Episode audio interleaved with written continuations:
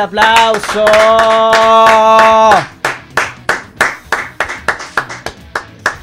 Gracias muchachos, bienvenidos un miércoles más, bienvenidos acá muchachos a No Stage, en vivo y en directo acá desde los headquarters de Amplify Latam. Estamos haciendo este episodio, el episodio con harto cariño, con harta emoción. Llegamos a nuestro episodio número 40, vamos. Vamos. Vamos. Episodio número 40 y por supuesto todo esto es gracias a ustedes que nos van prefiriendo, ¿cierto? Capítulo a capítulo, episodio tras episodio, em, consumiendo nuestros eh, contenidos tanto en Spotify, en YouTube, en vivo y en directo ahora en Twitch. Te recuerdo que nos puedes ir dejando ya tu mensaje en el Twitch porque los vamos a ir leyendo en vivo. De eso se trata, hacer comunidad, de poder estar leyendo y estar 100% conectados con ustedes. Em, este nuestro episodio número 40. Eh, también, por supuesto, es gracias a quienes hacen posible, ¿cierto? Las marcas que hacen posible que No Stage esté eh, en la plataforma, que esté al aire y en vivo y en directo. Vámonos ya entonces ahí a la pantalla de hoy a saludar a nuestros queridos amigos de Marley Coffee. Qué rico el café. Qué rico, ¿cierto? Entonces ya estamos ahí en pantalla dividida viendo. Te invito a que revises, navegues y por supuesto sigas en las redes sociales a nuestros queridos amigos de Marley Coffee. Navega el website Ahí están todos los productos, las grandes promociones, los descuentos que quieres, los que están asociados actualmente, ¿cierto? A Marley Coffee, lo que se viene en Music Vibes, lo último que están haciendo los muchachos en música. Y por supuesto, todo esto lo vas a revisar en sus redes sociales y en el website. Marley Coffee eh, siempre es un café para todos, para todos los que sueñan, los que se atreven, los que emprenden un nuevo desafío, los que aman lo que hacen, los que celebran lo natural y para todos ellos siempre habrá una recompensa. Marley Coffee, siempre un café para todos. Aguanta ahí un aplauso, Marley Coffee. Saludos a Bob Marley. Saludos a Bob Marley, saludos a Bob Marley, sí que sí. Vámonos entonces a saludar a nuestros queridos amigos de Rockaxis y ahí están cayendo los primeros comentarios en el Twitch. Em, seguimos por supuesto con nuestros queridos amigos de Rockaxis. Te invito a navegar el universo Rockaxis desde su plataforma en donde están todas las noticias, qué es lo que está pasando con el mundo del rock nacional, el rock internacional. Eh, los programas de radio, la revista mensual que tienen los muchachos con un alto contenido. Hoy día en portada tenemos a Porcupine Tree. Se viene ese concierto en Chile altamente esperado, los conciertos que vienen y todo eso y por supuesto mucho más, revísalo en el Twitter de Rockaxis, revísalo en el Facebook, revísalo por supuesto en Instagram, en sus historias, que está súper, súper, súper activo. Rockaxis siempre, ahí está el rock. Aguante Rockaxis, por supuesto. El aplauso ahí, aguante Rockaxis.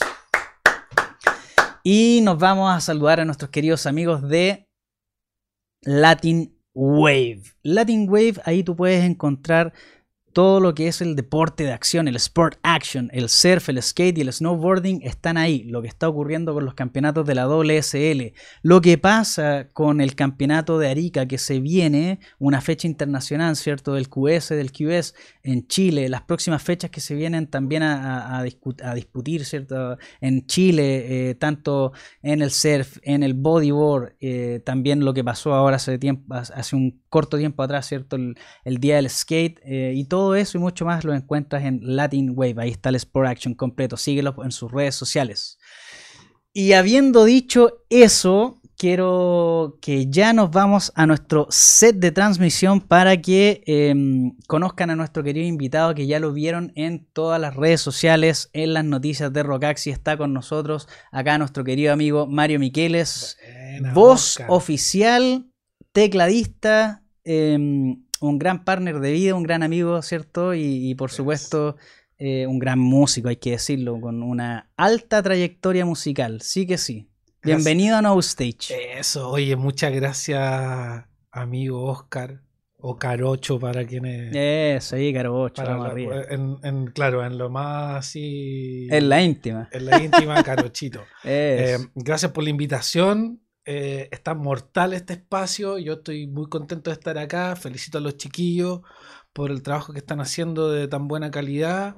Em, este espacio donde estamos haciendo este programa, donde me invitaron, está súper lindo, así que yo aguante todos los proyectos que tengan que ver con música, así que feliz de estar aquí contigo, hermano mío. Bacán. Oye, quiero saludar a nuestro querido amigo que tenemos ahí, al Nino, Pedro León, ¿cierto? Que está en Talca, viendo junto a la Dani, junto a su familia. Están conectados ya en el Twitch. Nino, Aquí estamos, viejo. Tira, banda tirando de ahí los comentarios. Es, gratis. Es las personas que se conectan pueden tienen que crearse una cuenta para comentar o pueden comentar gratis. Pueden, no, no pueden comentar 100% gratis, se crean su cuenta y comentan 100% gratis. Ahora, si los muchachos se suscriben, ¿cierto?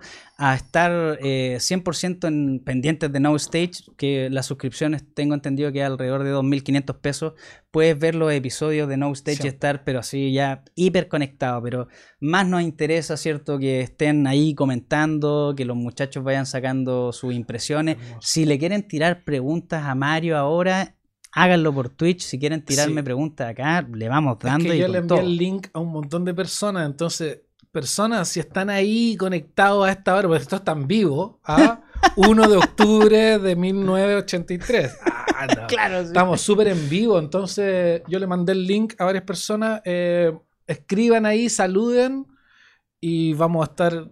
Y cualquier cosa que quieran saber, aprovechen. Vamos a estar aquí en la Por supuesto, sí, esta es una conversación distendida en no stage, hablando de las cosas importantes de la vida, de la música y de, la música y, lo, y, lo, que nos interesa, por supuesto. Vamos entonces, capitulemos ya esta, esta conversación.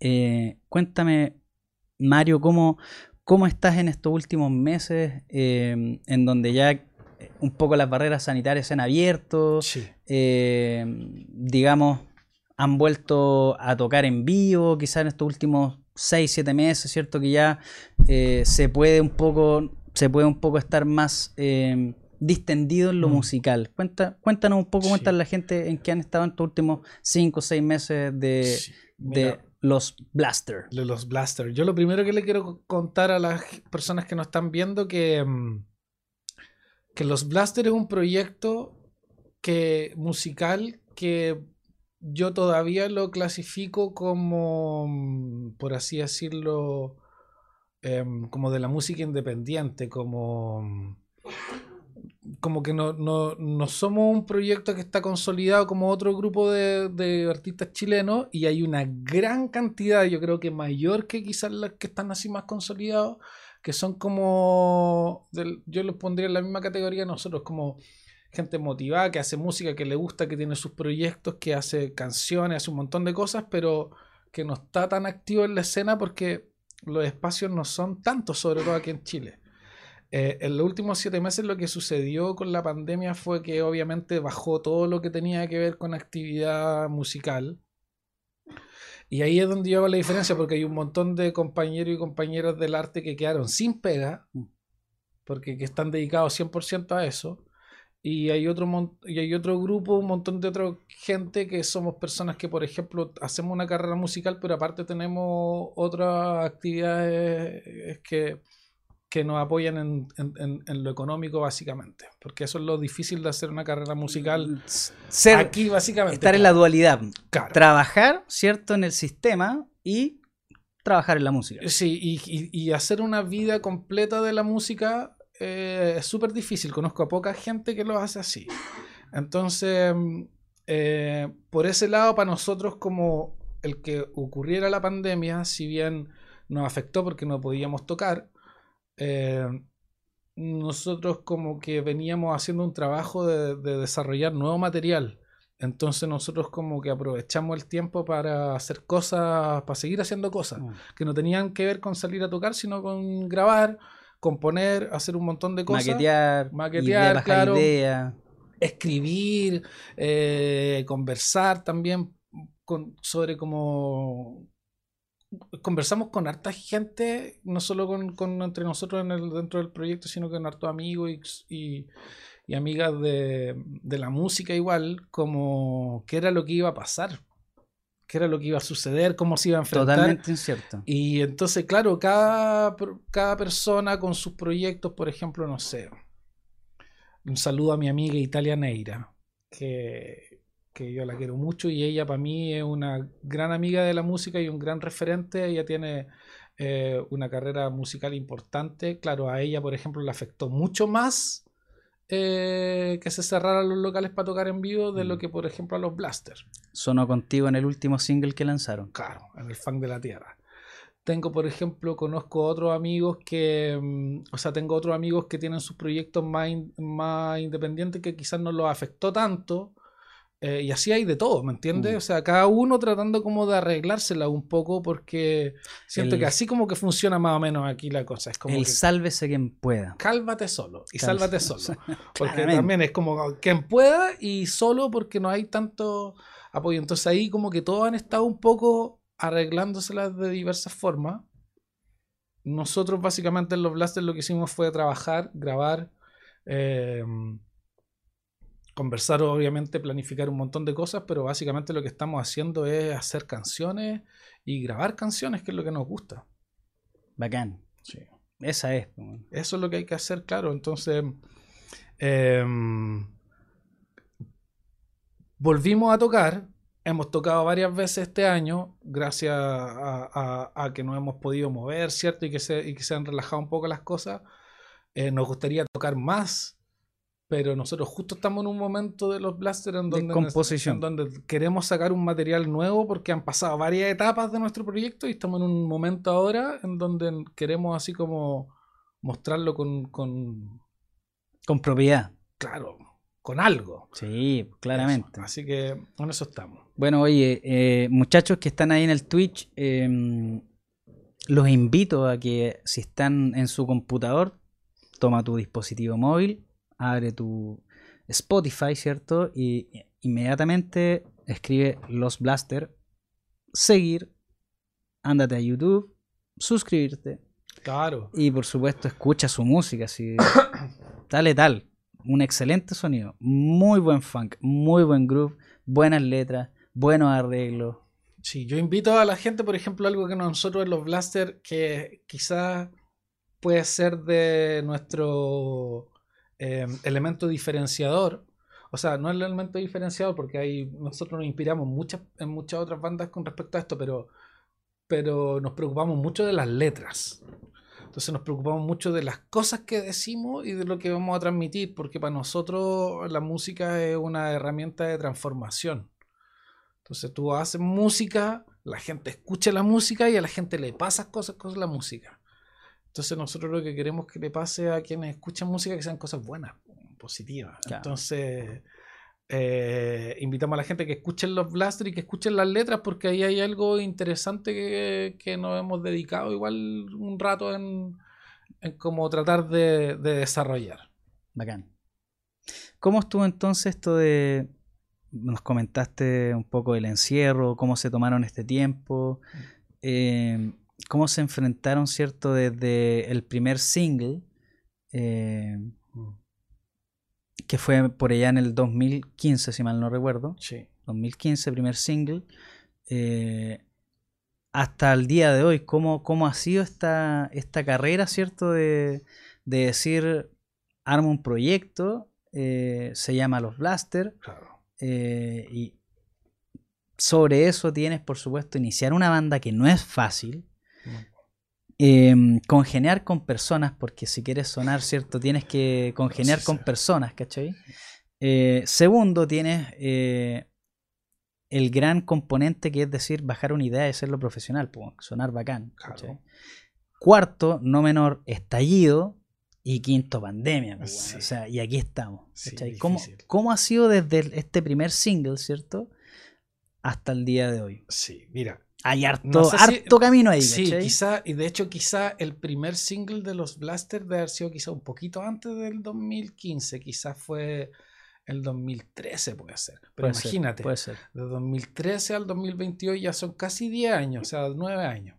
Y quizás fueron ya 10, imagínate, 10 años en donde no ha pasado o sea, es como que ha pasado mucho con el proyecto, hemos hecho una gran cantidad de cosas, pero no ha pasado nada en realidad, así como el proyecto no ha tenido como un impacto, porque en realidad ha sido como difícil igual avanzar en este tiempo. ¿Y por qué? Porque somos primero una banda, eh, como muchas bandas en Chile, que somos denominados como podría ser Em, o sea, somos independientes. Ah, autofinanciado. autofinanciado. Autofinanciado, independiente. Un montón de, grupos. Entonces, ahí ya hay un tema que, em, que tiene que ver con tus recursos. Entonces, todo lo que uno tiene que hacer es autofinanciarse y eso es difícil.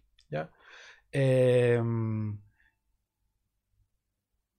igual yo me gasto toda mi plata, casi toda la plata que tengo, casi me la gasto haciendo música, grabando, comprando mi instrumento, etcétera, porque es importante como también eh, hay que lograr un buen producto. Para lograr un buen producto hay que tener buenas cosas, entonces hay que invertir. buenas, máquinas. Diferentes cosas.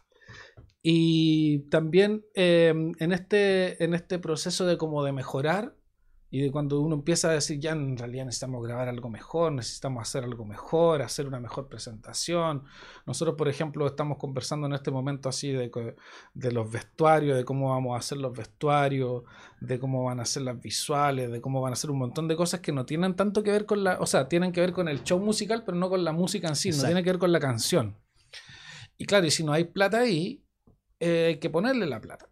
Entonces, hay un montón de cosas que hacer y uno tiene que ir más lento nomás. Por eso en 10 años eh, eh, a lo mejor hemos podido hacer lo que hemos alcanzado a hacer. Si tuviéramos recursos así y mucho apoyo y existiera una industria, quizás no hubiésemos demorado menos. Pero lo importante es que siempre hemos para nosotros lo importante es que siempre hemos estado haciendo música. Y en este camino de 10 años nos hemos encontrado con un montón de gente. Entonces, ponte tú, cuando pasó la, cuando fue lo de la pandemia, me acuerdo que yo estaba fuera de Santiago y mm, entonces fue la pandemia y dije, este es un momento así como súper bueno para grabar algo, porque en realidad como que no hay movimiento, nadie está tocando, no está, está haciendo cosas, hay que grabar algo. Y, y, estamos todos encerrados y nadie se puede conectar con otro, pero resulta que los tiempos también han evolucionado, entonces yo me saludo también al Tata, Tata Vigorra, eh, que es productor de los Blaster, con el que grabamos la primera canción. Y por ejemplo, cuando fue la pandemia, le dije, Tata, ¿sabes que tenemos que grabar un nuevo disco? Eh, trabajemos, pues yo estaba fuera de Santiago, Tata estaba en Santiago, empezamos a trabajar online, yo le mandaba pistas, las mezclaba, me las mandaba de vuelta y hemos estado haciendo eso desde entonces. Entonces, como que igual uno no para de hacer mm. cosas pero claramente no es lo mismo. Tocamos la SCD hace un ratito atrás y como que la La sensación de estar ahí, ¿cierto? Chucha, en el estudio, moviendo una perilla, escuchando cómo se va mezclando esto, oye, que métele acá esto, que... ¿Cachai? Esa sensación de repente se extraña harto. Sí, pues haciendo... Y, y en el fondo también estar haciendo todo ese tipo de cosas eh, es una inversión igual porque uno invierte tiempo, eh, que es nuestro activo más importante, y, y, en realidad hacer un tema es harto tiempo. Es harto tiempo. Hacer una, juntarse y hacer una banda es harto, tiempo. Ensayar es harto tiempo, que son cosas que las personas no ven. Sí, no, hay siempre, eh, esto es lo que se dice y ojalá se sopese en algún minuto para que lo tengan ahí presente, muchachos. Cuando tú tienes una banda, un proyecto y le, lo estás tomando en serio, tú tienes una, polola o tienes una esposa, ¿cierto? si estás con tu polola o si estás con, tu esposa, tu banda pasa a ser tu segunda esposa, tu segunda polola, ¿cachai? Y, y, no que sea en menor o mayor grado, es de igual a igual. De igual a igual. Porque requiere tiempo, como tu esposa, tu polola. Requiere dedicación, como tu esposa, Cuidado. tu Cuidado. Alajos, ¿cachai? Entonces, eh, todo, tener una banda es un harto y, colectivo, ¿cachai? Eh, mira, yo eh, en particular, aparte de la música, me dedico a varias cosas más. y generalmente estoy desarrollando proyectos de diferentes tipos. Y yo siempre digo que el proyecto más difícil que yo encuentro que uno puede hacer es hacer un grupo musical. Sí. O sea, yo creo que hacer un grupo musical es más difícil que hacer una empresa. Así como una Por empresa de algo, así que supuesto. vaya a ser un, No, hacer por un supuesto. grupo musical es como que tú tenías otra familia. Sí. ¿Cachai? Y es como que estás haciendo un proyecto, pero en realidad estás generando una Estás relación gestando, de una gestando. familia. Entonces, si es que la relación entre las personas no van bien, el grupo no fluye. ¿Cachai? Si es que la, la relación entre esas personas van bien, los grupos suenan mejor. Una cosa de la fiato. Entonces, es un tema igual armar un grupo. Yo así cuando escucho un grupo musical o veo una banda o algo y suenan bien, yo así como encuentro, digo, qué, qué, qué bacán, porque el trabajo que hay detrás de eso es admirable, Mm, admirable. totalmente. Sí. Totalmente. Concuerdo contigo. Mario, em, hemos pasado esta suerte desde el primer single, lo que significa, ¿cierto?, tener una banda, lo que pasó con, con pandemia ahora. em, si te pregunto cuál fue el, el show más reciente que, que tuvieron con los Blasters, Mm.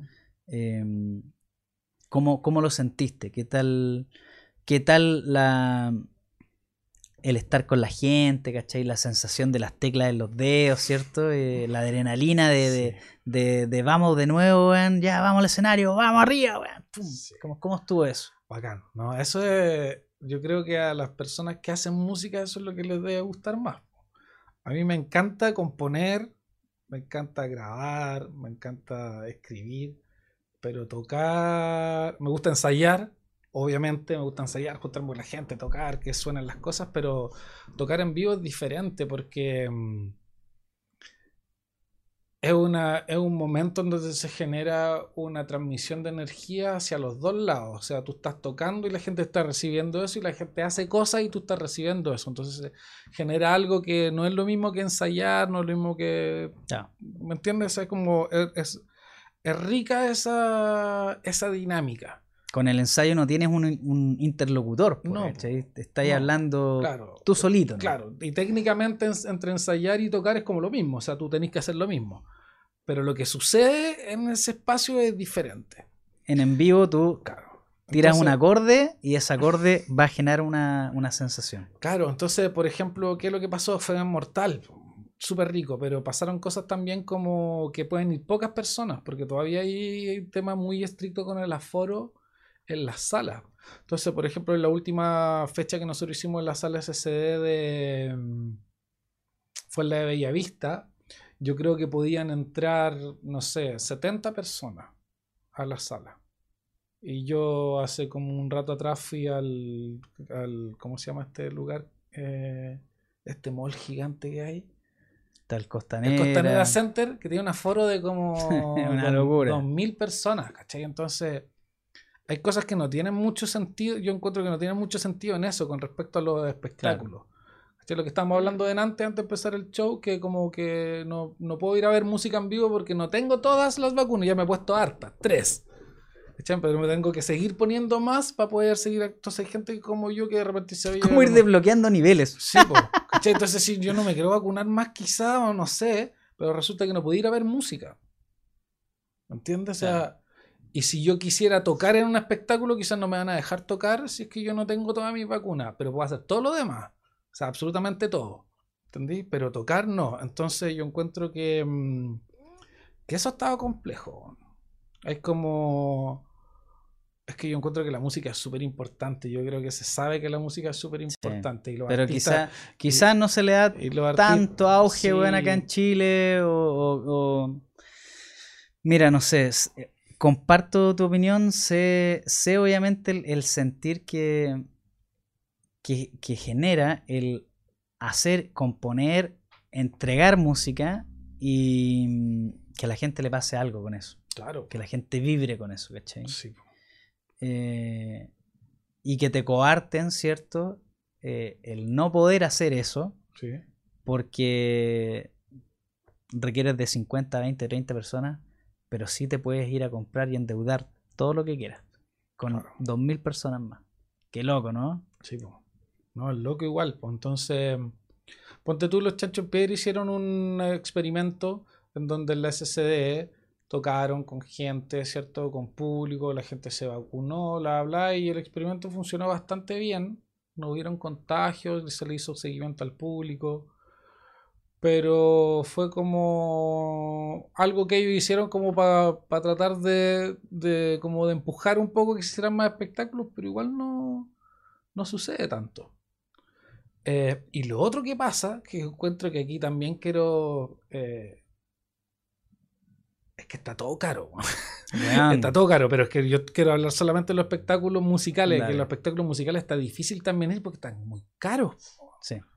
¿Cachai? Entonces está, hay una serie de factores que están haciendo que acceder a la música sea como a la música en vivo, me refiero a espectáculos, a espectáculos musicales como de, Un show hoy día te cuesta básico 10 lucas. Pagar 10 lucas con derecho a ir a escuchar tu música. Chao. Listo. Entonces, em, cuando tú vayas a ver un grupo tocar, si mientras más personas sean, es más el, el ¿cómo se llama? todo lo que hay que hacer, pues más el costo, más la movilización, eh, cuesta más, ¿cierto? Porque manejar un grupo más grande de gente, ¿cierto? Es más complejo. Entonces también yo, entiendo, yo siento que por ahí como que también se está privilegiando un poco a estos formatos más pequeños, porque es más mm, fácil. Más fácil que vaya una persona con una base y vaya otro con un micrófono y listo, y son dos y poquito espacio y se acabó. Y estamos muy acostumbrados a escuchar música envasada. Eh, la, música como un poco la urbana actual es como eso de las bases y que van y la gente canta encima, ¿cachai? Como que no hay una Traigo mi pendrive. Traigo mi pendrive, listo. Claro, es más fácil igual. Nosotros también hemos pensado que podríamos hacer eso, pero yo siento que como que le quita toda la magia. A nosotros nos gusta, somos a lo mejor, quizás nos estaremos más viejos ya, pero a mí me gusta que, estemos tocando instrumentos y que, que, suene eso, y que todo lo que tocamos lo tocamos juntos y suene todo junto así bien. Entonces mm, hay un poco, nosotros seguimos ahí en la resistencia. Eso podría ser, en la resistencia artística musical.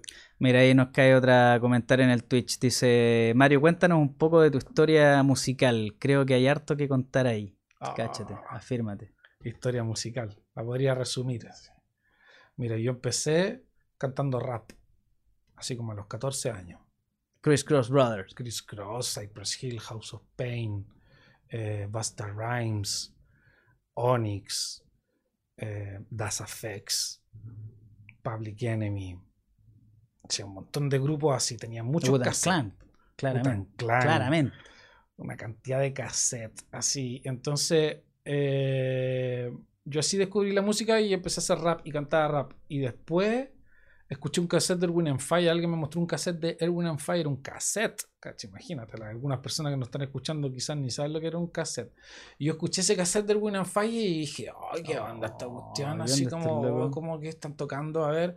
Y entonces después escuché George Clinton y dije, ah, estos son como los raperos de antes, pero con más estilo. Y entonces yo dije, entonces yo no quiero solo rapear, yo también quiero hacer como soniditos. Pues, a ver, sonidito, una guitarra, me compré una guitarra sin saber tocar. Después me compré un teclado sin saber tocar. Después me compré una batería sin saber tocar. Después me compré un, bajé el programa en el computador sin saber usarlo y así ya después no me di cuenta y ya está haciendo algo de música. Canciones, sin cachar, así utilizando que cualquier eh, programa. Eh, y hasta ahora, hasta ahora que me encanta un montón de música, pero ya desde el primer momento en que solo rapeaba hasta ahora, hoy día ya puedo hacer un montón de cosas. Hay más, hay más eh, conocimiento. hay más expertise. Eh, me gusta tocar diferentes instrumentos. Me gusta componer, me gusta escribir y me gusta grabarme también. Entonces tuve que aprender a hacer todas las cosas para poder hacer todas las. Para que suene bonito. Claro, para que suene bonito, para poder componer, para poder ah, hacer música, que es básicamente lo que me gusta hacer. Mortal. Mira, ahí te preguntan de nuevo, ¿qué opinas de la música urbana? Em, quizás muchos eh, colaboración con algún proyecto futuro sobre eso. ¿Alguna colaboración sobre un futuro, quizás? música urbana como lo, lo- lo que se está dominando hoy día urbano es como el trap, el... Hoy día predomina el trap music. Sí, hace music. 10 años atrás era la Che. Hace. A mí, me, a mí igual me gustan los ritmos. Eh, lo que no me gusta de la música urbana son las letras. weón. O sea, yo, yo en un momento de mi vida musical, así como que yo paré y empecé, o sea, no es que haya parado, empecé a ampliar un poco el espectro. Imagínate que escuchaba puro rap en el principio.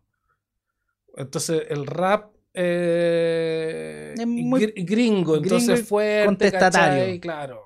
Eh, y, y de ahí hasta que de, de repente escuchaba así Spinetta, las mismas letras de Erwin and Fire, o sea, Erwin and Fire son Mm. letras así, pura conexión del amor y las cosas así.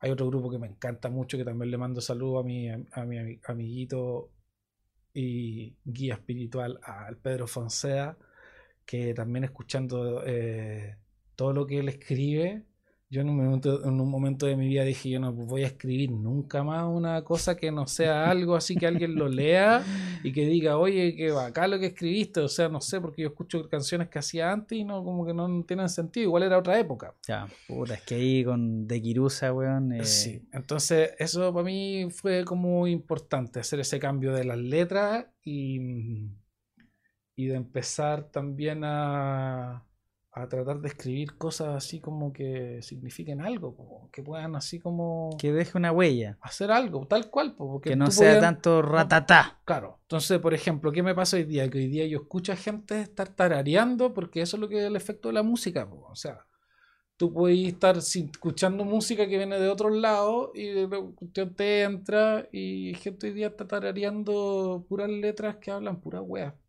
¿Cachai? Entonces no, no está haciendo muy bien repetir esas palabras o esos conceptos porque en realidad están vacíos. Sí. El ritmo está bueno, pero en realidad la podría ser un instrumental entonces. Yo encuentro, si no, si le voy a poner una letra encima, que sea ojalá una letra que Algo que, pe- que, que entregue. no sé, al claro, algo ahí que hay algunos urbanos que no entregan nada, nada, así que puro Contenido cero. Sí, no. Buenos arreglos, contenido cero. Sí, igual entiendo por qué, porque El mercado está El así mercado está un así, sí. poco. El mercado está así un poco. claro, Mario, ¿qué te parece si vamos a escuchar un poco de los Blasters? Eso, escuchemos música. Escuchemos musiquita, si nos gusta la musiquita, Eso. ¿cierto? ¿Te parece si vamos a escuchar algo de los Blasters? Se llama El Funk de la Tierra. ¿Quieres referirte a lo que Sí. vamos a escuchar ahí? Mándale al Twitch lo que tú queráis. ¿Qué es lo que vamos a escuchar ahí? Ya, Pero le- les... Desde ya, spoiler alert, onda... Aquí tenéis música buena. Alto en funk con todos sus sellos de letalidad, en buena, buenos arreglos, buena Sí, hay- composición. Hay, hay varias cosas buenas en esta, está. en esta canción. Una es que canta mi amiga Italia, Italia Neira, que le mando un saludo, que no solo canta, también apareció en el video y también me ayudó a hacer gestión de varias cosas. La quiero mucho, yo la admiro. Em, Hacen unos arreglos vocales ahí, viejo, pero muy lindos. no, es que ella tiene una voz preciosa. Tiene una voz muy, muy linda. Eh, lo otro que también mi amigo Tata toca eh, bajo, toca batería en esa canción. Entonces está muy bueno. Y lo otro que es un funk, que a mí me encanta el funk. Entonces yo creo que es una de las primeras canciones así bien, bien, bien como marcada de un estilo bien funky. Así como clásico, casi como. De hecho, nos inspiramos una canción que se llama Cosmic Slop de Funkadelic para hacer el funk de la Tierra. Así que que lo disfruten. Una oda al planeta. Vamos con eso, muchachos.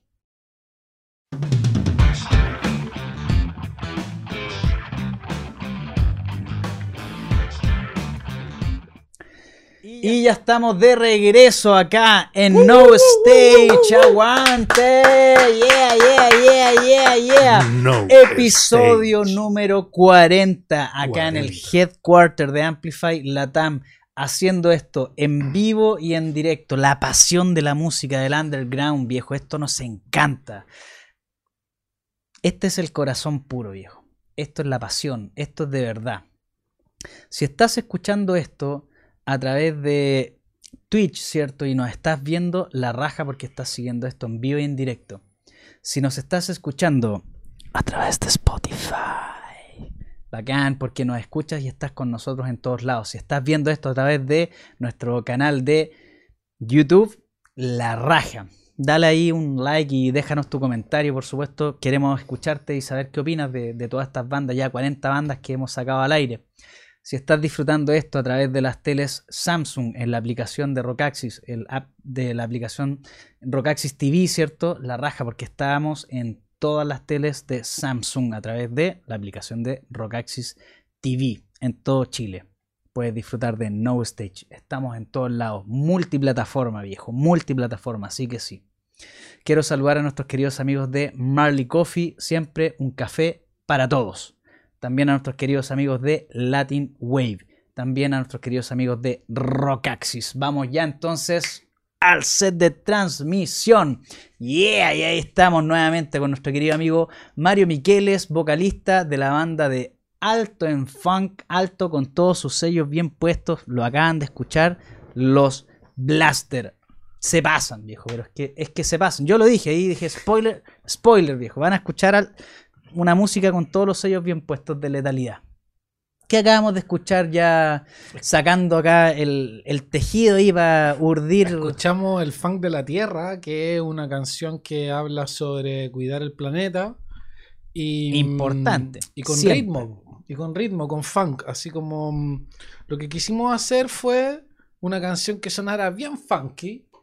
Y, y que tuviera en su letra algo bien así como específico algún momento nos pasamos el rollo de que ojalá fuera así como una canción que se toque el Día de la Tierra o no sé.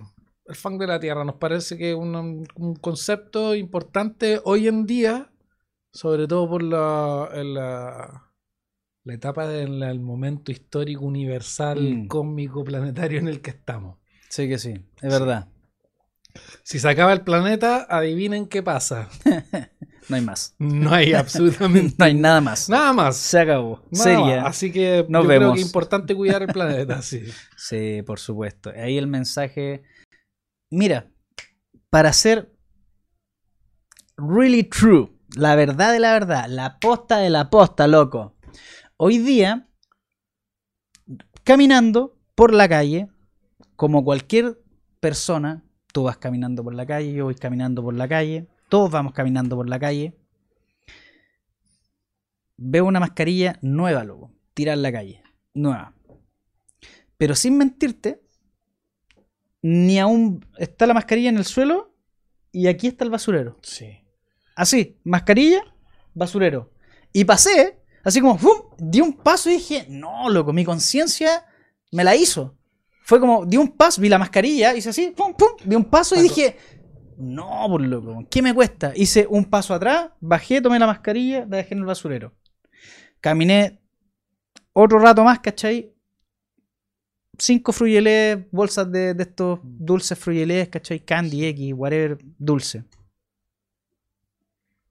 Caminé, los vi, caminé. Dos, tres pasos, me, bueno, me devolví porque estaban sobre un pasto hermoso, verde precioso, y eso molestaba. Pesqué, los tomé uno, dos, tres, cuatro, pum, pum, pum. Caminé seis pasos, weón. Seis, siete pasos, basurero. Pum. Y dije, tan cagados estamos, weón. Es que estamos. Tan cagados estamos que no somos capaces de hacer esto en un basurero, loco. Hacer así, basurero. O Guárdatelo en el bolsillo, loco. Sí, está brígido. Guárdalo en el bolsillo. Mm, yo creo que, nos, que con la música podemos hacer un cambio. O sea, para mí hay una cosa que es súper importante en la música que yo insisto que es una herramienta de transformación. ¿Cachai? O sea, con música, la música genera una. una el, el sonido es una vibración que avanza por el espacio y nosotros en nuestros cuerpos somos receptores de esas ondas, ¿cachai? Mm. Entonces no somos, eh, ¿cómo decirlo? No podemos hacernos como los locos, los locos frente a la música, porque por eso yo insisto, o sea, la estemos prestando mucha atención o no le estemos prestando mucha atención, la cosa nos está afectando. Entonces, eh, una música con una buena letra puede ser una herramienta de transformación. Entonces yo creo que es súper importante el tema de, de, la, de las letras y de lo que se dice porque podemos movilizar a la gente a que vaya, ¿cierto? O avance hacia un tipo de cosas que en el fondo nos hace bien a todos. Como por ejemplo la cosa de la basura. O sea, la de la basura es como que la gente que, es, que, que, ignora el tema de la basura es como que a lo mejor no está viendo esta perspectiva más amplia, que es como lo que nosotros decimos con los blasters, ¿cachai? Como tratar de exagerar las cosas y es como, oye, estamos en un planeta, ¿cachai? Y después de este planeta no hay otro planeta. Entonces, si estás ensuciando este planeta, estás cagando el planeta, básicamente. No hay y, más. Y no hay más. Em, y eso es lo que estamos apostando con los blasters. Y ha sido, y ha sido complejo porque, ¿cómo uno dice eso? ¿Cachai? Sin que alguien diga, oye, ¿qué, Y hago lo que quiero, ¿cachai? Como... Entonces ahí ha sido un tema con el, con lo de escribir las letras, pero a nosotros nos tiene motivado el lograr hacer esa... Siempre, Mario, siempre, Mario, yo si te sugiero algo, busca en ti. La respuesta está en ti. ¿Sí o no? Esa fue la primera canción de los Blasters. Así que sí. Spoiler alert, se viene más adelante. Muchachos, iniciamos nuestro segundo bloque de conversación acá en No Stage que se llama Música y Referentes. Hermoso. Eso. Oye, que la gente que nos está escuchando y que están ahí escriban algo para saber. Sí, mira, Le mandé mensaje a como. El usuario, nuestro querido amigo Pedro León. Pedro León Clot que está ahí conectado desde Alca. Oye, sé que nos están viendo en este minuto porque ya me avisaron, sé que están en Brasil, varias personas acá que nos, ven obviamente en, Chile, La Raja. Argentina. Argentina. Eh, oye, tírense un comentario, los vamos a leer en vivo. Bacán, estamos acá haciendo este segundo bloque de conversión. Se llama Música y referentes. Mario para ti. ¿Quiénes hoy día vamos a ir hilando esta conversación, ¿cierto? ¿Quién es hoy día para ti un referente musical? Hoy día. Mira, es que yo tengo muy claro cuáles son mis principales así como influencias. Y después podemos ir así como hablando de hoy día, pero así de siempre. Eh, George Clinton. Buenísimo. Y Earth, Wind and Fire. Para mí son como principales referentes. Por un lado, eh, para mí George Clinton es, un personaje que como que el tipo genera como un concepto.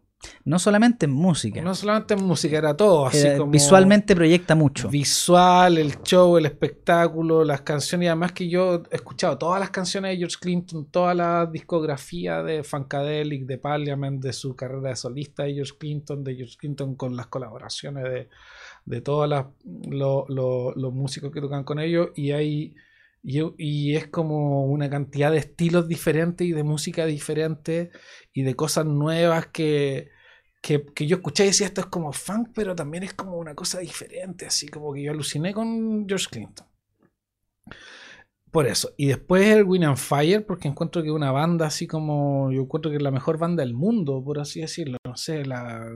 Impresionante. El, desplante, que tienen. Así como la calidad, el nivel musical, ya es mm. como una cosa así como. de.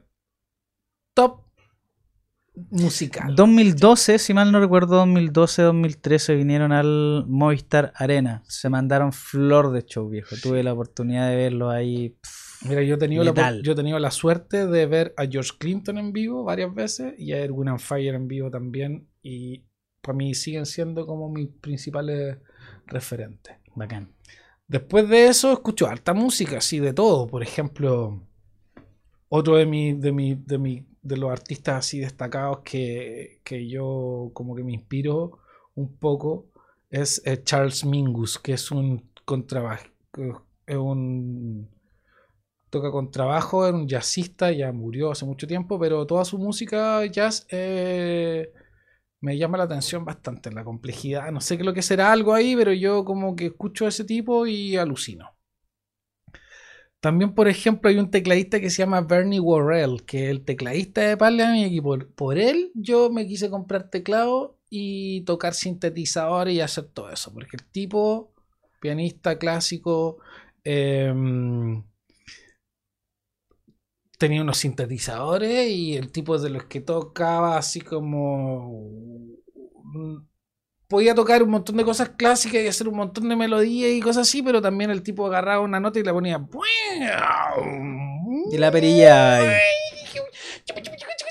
y yo escuchaba eso y decía, cómo se hace eso?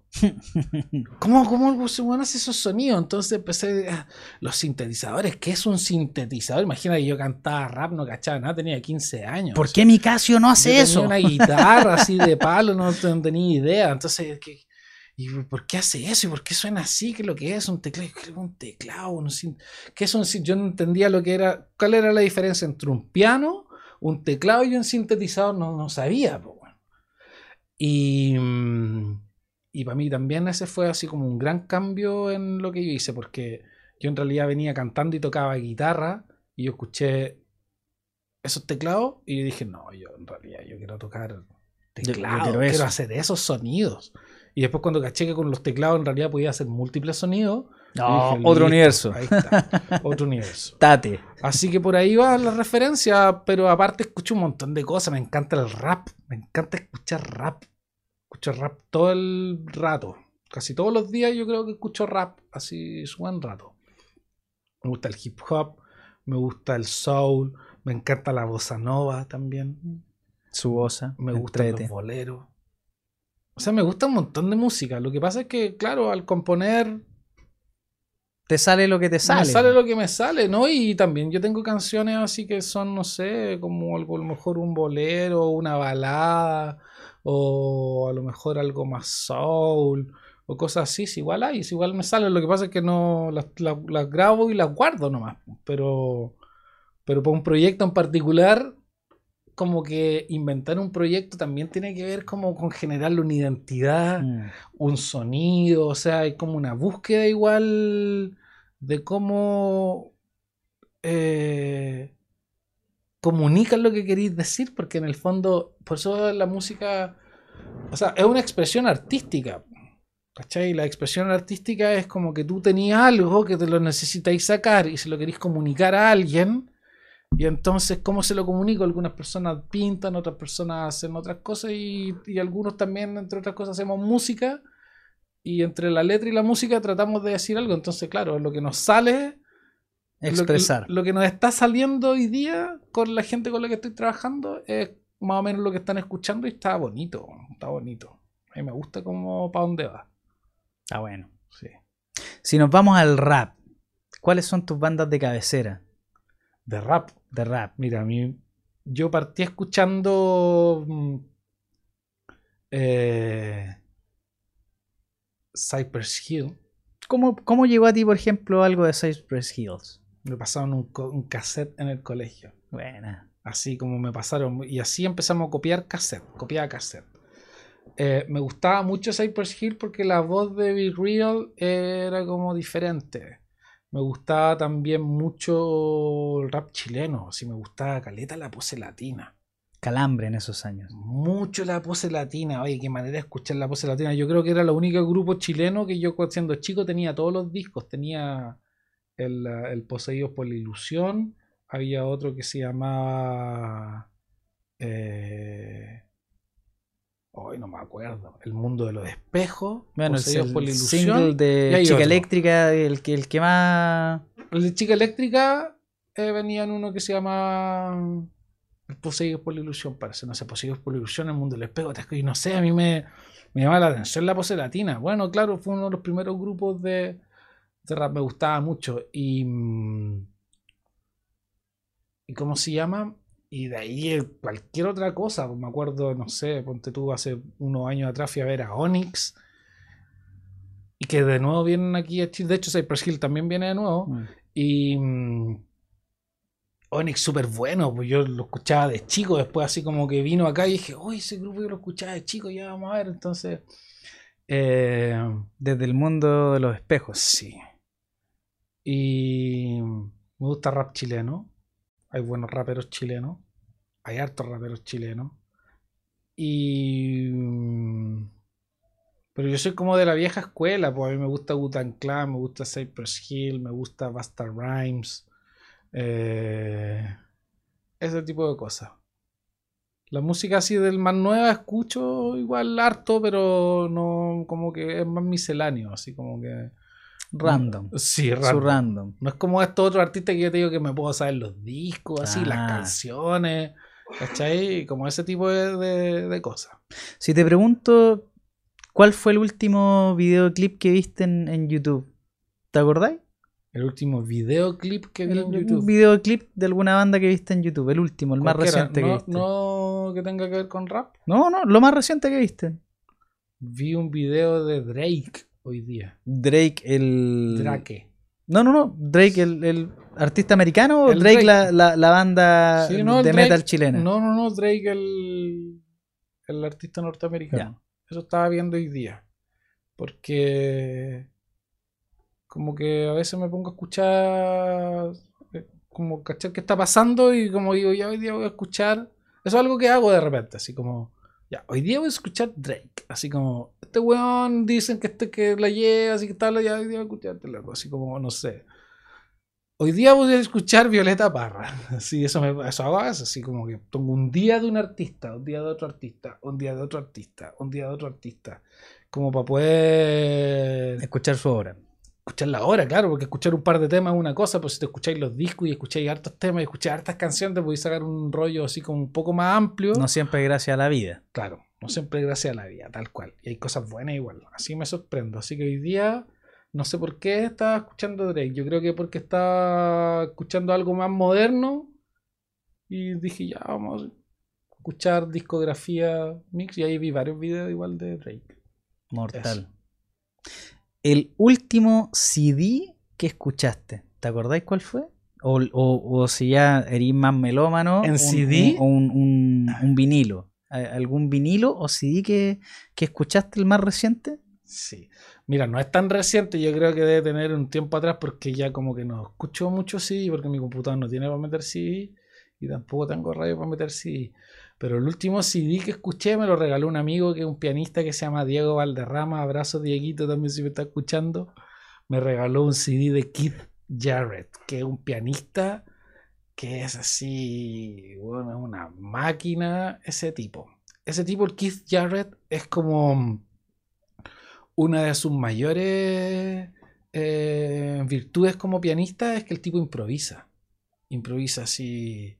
Eh, el weón hace giras de improvisación. Uf. ¿Cachai? Va así, eh, piano solo, Keith Jarrett, eh, impro-. Y el weón va así y Lo- lo- lo improvisa dos horas y, lo, y, y, Y darme el cuento completo. y, los y- y este tipo iba hubo un momento en que iba sacando CDs en vivo, así como Grabado. Jarrett en no sé qué, Keith Jarrett en vivo aquí, Keith Jarrett en vivo acá, y eran todas improvisaciones y puros discos. Y uno de esos discos me lo regaló, ese fue el último que escuché. Bueno, igual, po. Buenísimo. ese tipo toca, toca y se empieza a parar, y se para y se mueve y hace. Y, canta. No, es la caga, la caga. Ese tipo dormía, contaba una historia que dormía arriba del, del piano. Mortal. Ese fue el último. La pasión ese fue el último disco más o menos que escuché. La pasión misma. Sí.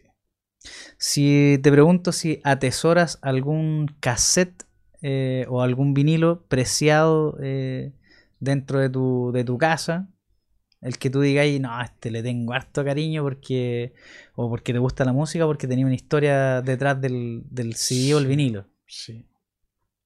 Me lo robaron eso sí. ¡Oh, Hay que weón! Hay que cuando prestáis, cuando prestáis un, un- Nunca más vuelve. Y no vuelve, No como vuelve, los libros, así. Oye, si están escuchando, todas las personas que, me, que le he prestado libros. Oh, los CD, madre, los cassettes ya los perdí, así eso ya, ya fue.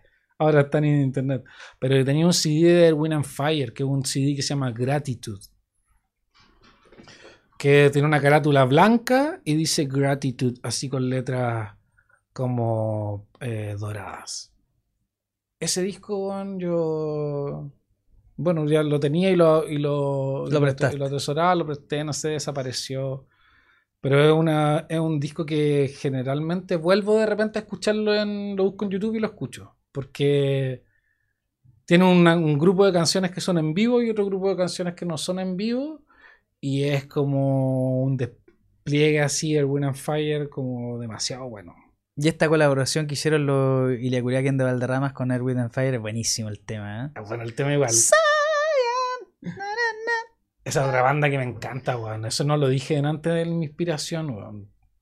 Vamos de nuevo, weón. Mi inspiración es Iriakuriaki, weón. Me encanta Iriakuriaki. En mis bandas en español es la que más me gusta. Y los buenos se dieron el lujo de hacer una colaboración con Erwin and Con Fire. el weón. Grand Fire, no, ese es un grupazo, weón. Ese es un gran grupo que yo creo que. mm, que de la, música latinoamericana son así como unos muy buenos referentes de funk. Igual ellos son más amplios que solo funk, o sea, pero es una banda de funk. O sea, así como que si tratamos de buscar así, digamos así, de las bandas latinoamericanas de funk que existen, ¿cuál será la más buena? Yo creo que Erwin, o sea, Erwin Fire y la Kuliaki así por lejos, weón, le, le gana a un montón de otros grupos así que hacen esta misma música en Latinoamérica. O sea, yo el último show en vivo que vi de ellos, eh, weón, la, ca- la cagá. Son la cagá. Sí, la cagá. Aparte que los buenos son terribles de altos. Como que en el escenario además se ven más altos todavía, weón. Sí, pues no, y la música, los desplante. arreglos, weón, que tienen sus temas. Los es músicos la- que tienen, weón. Los músicos no los. Muy rara vez cambian los músicos los Iriaculi aquí. Sí, Y tienen un guitarrista loco que te, te caga. weón. sí, la última, el último recitales que estaban haciendo andaban con un grupo así de músicos, weón, de otro nivel, así, brígido. Así que ojalá algún día toquemos con chucu, chucu. Y cabe. Bacán ahí. Aguante Mario y los Blasters. Te dejan el saludo ahí. Otro, otro. Another level ahí. IKB. Sí, por supuesto. Se pasan. Son bandas letales. Letales. Em, si tuviésemos que hablar, por ejemplo, de música nacional, de mm, algo que te llame la atención, de ahora, algo reciente que te llame la atención el- en cuanto a lo nacional. em, Ay. Es que yo encuentro que la música chilena es muy buena. es buena. Yo he tenido buena. la suerte. Después de- te paso un- un- una música, una banda letal, funk, los Blasters. Tan cuático. Tan cuático. Lo que pasa es que, mira, yo he tenido la suerte de, de que he podido viajar a otros países eh, específicamente o a escuchar música o a tratar de tocar o tocar en otras veces y, mm, y siempre he tenido la misma sensación de que la- las bandas de, de Chile y mucha música chilena tiene demasiado buen nivel. Así, es un muy buen nivel, pero como que aquí no están las posibilidades que existen en Mm. otros lados. Entonces en otros lados hay como mucho más Subvalorado espacio, acá. Claro, como banda y yo iba, por ejemplo, no sé. Eh, mira, el último, el último evento así al que fui fue uno que se llama LAMC. Es que queda, se llama Latin Alternate, Latin Alternative Music Conference. Queda en Nueva York y es como una semana de pura música latina. Y hacen recitales, eh, charlas, simposios, no sé, eh, conversatorios, etcétera y tocan caleta de bandas, así en un montón de lugares. Tú puedes ir a todos los lugares a ver bandas. Y yo cada vez que iba así a distintos lugares decía, oye, aquí podrían estar tocando, no sé, mis amigos de esto, aquí podrían estar tocando mi... Oye, yo conozco un grupo que es como este, pero podría estar tocando aquí. Como que yo decía como que todos los grupos que conozco de Le- gente que tiene podrían estar No, tocando le aquí. haciendo el booking ahí mismo. Y resulta que uno vuelve acá y no están tocando en los mismos lados. ¿Entendí? Entonces, eh, yo tengo así como puras buenas impresiones, pura- puras buenas impresiones de la música chilena. Yo creo que nuestra música es de un nivel así muy bueno y que los músicos y músicas de Chile también son de una muy buena calidad. Tengo un montón de amigos y amigas música y yo a todos los admiro. Así como música chilena, por ejemplo, no sé, ayer, ayer estuve con el Pancho. Mi amiguito Pancho, está o antes de ayer, está tocando con Yorka. Entonces, Yorka es un grupo que le está yendo. Mm, eh, ya despegó. ¿Cachai? Y, y es buena su música. Em, Pucha, no sé, tengo de, de, de todo tipo. Tengo otros amigos, ponte tú, dedicados más al hip hop. Claudio Galafe, el Auchet, que es el Ticho. Y ellos tienen un eh, eh, eh, trabajan en un estudio donde como que comparten con pura gente como de esa área de hip hop, del rap, como música electrónica, son todos buenos, súper buenos, súper buenos, así, otro nivel, ¿cachai? Internacional. Entonces, hay del hip hop, ponte tú... Eh, es que no sé qué te podría decir, una cantidad de gente así. No, pero ya, ya, van saliendo los nombres. De todos los estilos, mira. Tengo una amiga que es la Analí, Analí, besito, canta mortal también. Tengo otro, mira, el ancestro que es rapero, que también es muy buen rapero.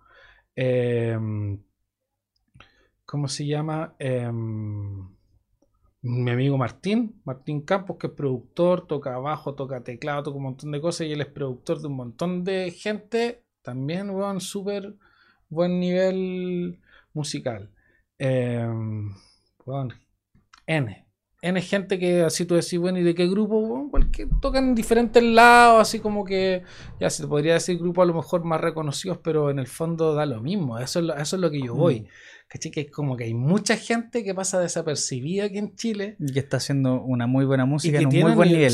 Un nivel musical así demasiado bueno, demasiado bueno. A mí me gusta juntarme con esas personas, me gusta conversar, me gusta compartir, me gusta aprender y, y vamos todos para adelante nomás.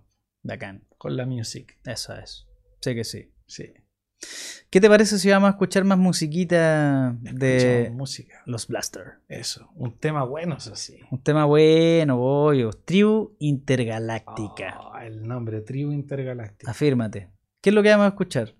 Mira, eh, lo mismo que te estaba diciendo hace un rato atrás. Vamos en un planeta, estamos todos en este, en este planeta, este planeta se va moviendo no solamente nosotros estamos rotando en el planeta, sino que el planeta además va girando todo esto así como alrededor del Sol y toda esta cosa se va moviendo así, vamos como para adelante en un viaje así galáctico.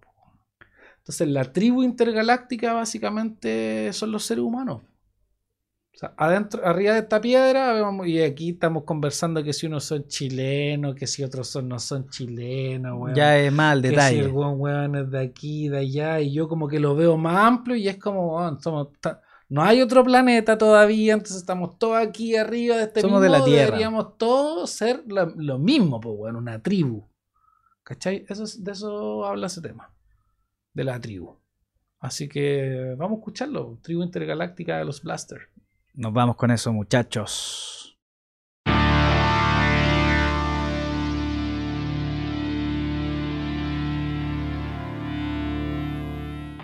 Yeah, así que sí, aguante, no stage, no stage, no stage, acá en vivo y en directo en Twitch, muchachos. Acá estamos haciendo nuestro episodio especial número 40. viejo, no menor, episodio número 40.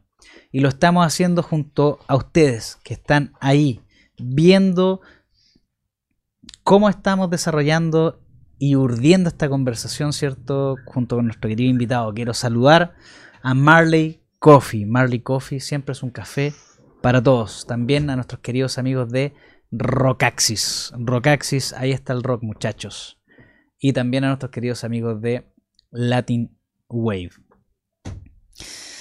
Agradecerles por supuesto a ustedes eh, que se están conectando, que nos están dando los comentarios, sus impresiones en el Twitch. Eh, también si nos dejas tu pregunta o tu like en Facebook o responden las encuestas que tenemos en cada uno de los episodios en, en Spotify, además de escuchar, ¿cierto? La raja. Estamos realmente felices de estar haciendo este tremendo episodio. como ya he reiterado el episodio número 40, agradecerle a todo el equipo que está detrás de No Stage, ¿cierto? Todo el equipo de Amplify. Eh, aguante, se pasan los cabros, somos una gran máquina que estamos ahí siempre creando y creciendo. Y por supuesto, eh, agradecer a, a- al universo, a, a todo por seguir haciendo, ¿cierto? Y comunicando. Eso es lo, lo fundamental. Beso al cielo, beso a ustedes. Y nos vamos ya al set de transmisión junto a nuestro querido amigo. Acá ya está ahí en pantalla Mario Miqueles, voz, teclado. eh, Los Blaster. de los Blaster, eh, multiinstrumentista, eh, tremenda persona, con grandes historias, buenos amigos eh, y, a- y una- un, un tipo a otro nivel, sin, sin duda. Tengo buenos amigos y amigas y eso me hace ser una persona así súper eh, eh, plena. Me hace sentir pleno tener buenos amigos y amigas. Eso es. Eh, por ejemplo, yo no podría haber estado aquí en este programa si no hubiese tenido mis buenos amigos y amigas, así que agradecido de estar aquí compartiendo. Sí, pues sí que sí. Ahí estamos, ahí estamos, todos. Todos metidos en el mismo... No hay planeta, viejo. No, pues, este es, po. Este es.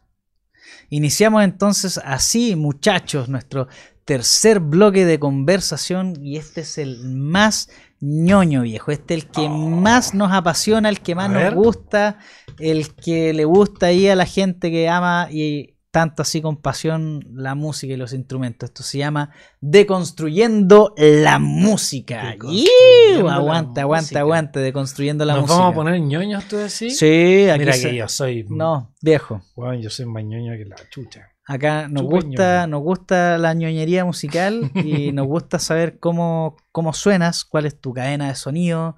Eh, obviamente eres vocalista. Preguntarte primera, primera inquietud, ¿tienes algún micrófono regalón de alguna marca, marca en particular o el que venga? ¿El beta 57 o el beta 58? Eso Bueno, es como que nosotros ahí. ocupamos. Sí. Eh, claro, es el que ocupo yo para cantar. Tengo un beta. mm, No sé si el 57 o el 58, no me acuerdo exactamente. Pero es el que estoy usando yo así de voz, específicamente. Mortal. Luego avanzamos ya directamente al, al teclado, ¿cierto? Sí, igual, igual eh, ahora tengo un... A mí me gustan los efectos de voz. Ah, mortal. O sea, ¿cachai? O sea... eh, Mortal. Vamos sí. ahí. Sigamos entonces la línea de. Sigamos la voz. Sigamos la voz. en la línea de voz, claro, Mortal. Una cosa es como... Mira, cuando yo cantaba rap, solo cantaba nomás. Entonces no hay mucha melodía. Después, ya cuando yo escuchaba algún on Fire, yo no era tan rapero, ¿cierto? Entonces yo intentaba ser eh, más armónico, más melódico. Y eh, ahí yo también viví un proceso porque yo de pasar de cantar rap, de cachar de cantar rap a cantar algo más melódico, yo no... Yo no, yo no le sabía cómo era así como estar afinado, ¿entendí? Todavía para mí un tema. Em, lo intento hacer, ¿cierto? Estaba en clases de, de- de algunos talleres, etcétera. Eh, pero me gusta intentar cantar bien, con la voz limpia, y también me gusta agarrar la voz y, y- Distorsionarla. y distorsionarla. Entonces tengo diferentes cosas para distorsionar la voz. Lo último que me compré es un- una máquina que se llama un Roland VT, que VT significa Voice Transformer. Entonces el Roland VT, tú le conectas el micrófono y la cosa tiene un autotune que tú le puedes setear ahí el- la, la- la- la nota en la, que, en la que está el tema, tiene un autotune que se lo podéis poner así a full para que A te full. escuches entero autotuneado o un poquitito dependiendo de lo que, de lo que quieras lograr. Eh, y también tiene algunos efectos así como robot, tiene vocoder, El vocoder. tiene qué su lindo. delay y un montón de cosas y te baja el y puedes estar cantando y de repente Y de repente- así. Mortal. Muchachos, ojo con todo lo que estamos conversando acá. Porque esto es como suena Mario. Y acá lo estamos deconstruyendo.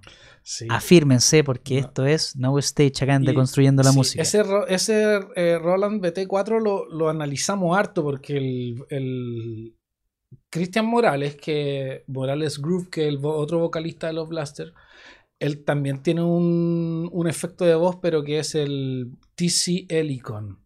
Y el TC Helicon es, eh, es como una de las. El que tiene él, TC Helicon Voice Live Touch 2. Ese es el modelo. Afírmate. Y esa, y esa weá es como yo creo que uno de los más evolucionados de efectos de voz. O sea, esa cosa tiene de todo.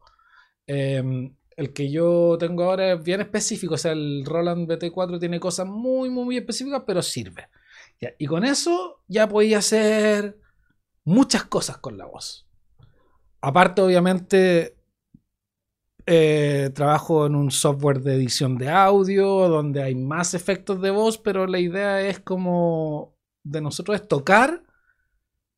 y- No pasar por tanto efecto, que en vivo. O sea, tocar e integrar esos efectos a tocar en vivo. Porque Claro. claro, tú puedes grabar algo y le ponías en el computador lo y que sea, está. pero después, Pero después lo- en vivo lo, cómo lo reproduces, ¿cachai? Claro, en vivo. Entonces ahí nosotros estamos transando con, esa, con, esa, con, con esos dos pedales de voces. Aparte, el vocoder, obviamente, Mm. que es como tocar así los acordes con el teclado y distorsionarlo con la voz. Y aparte el talkbox, que a mí también me gusta y he tocado talkbox desde... Puta, yo, yo creo que ese lo toqué desde terrible chico. Que es la manguerita que tú te la pones en la boca, suena por la manguerita y tú tocáis. Claro. Ese, ese es mi setup de voces. O sea, voz limpia, voz con pasada por un montón de distorsión para ir cambiándola en vivo, vocoder y talkbox y mi compañero Cristian Morales con su voz y también con otro efecto. Entonces ahora las cosas están sonando bien así. ¿Armónicos no dejáis de repente grabados por pista?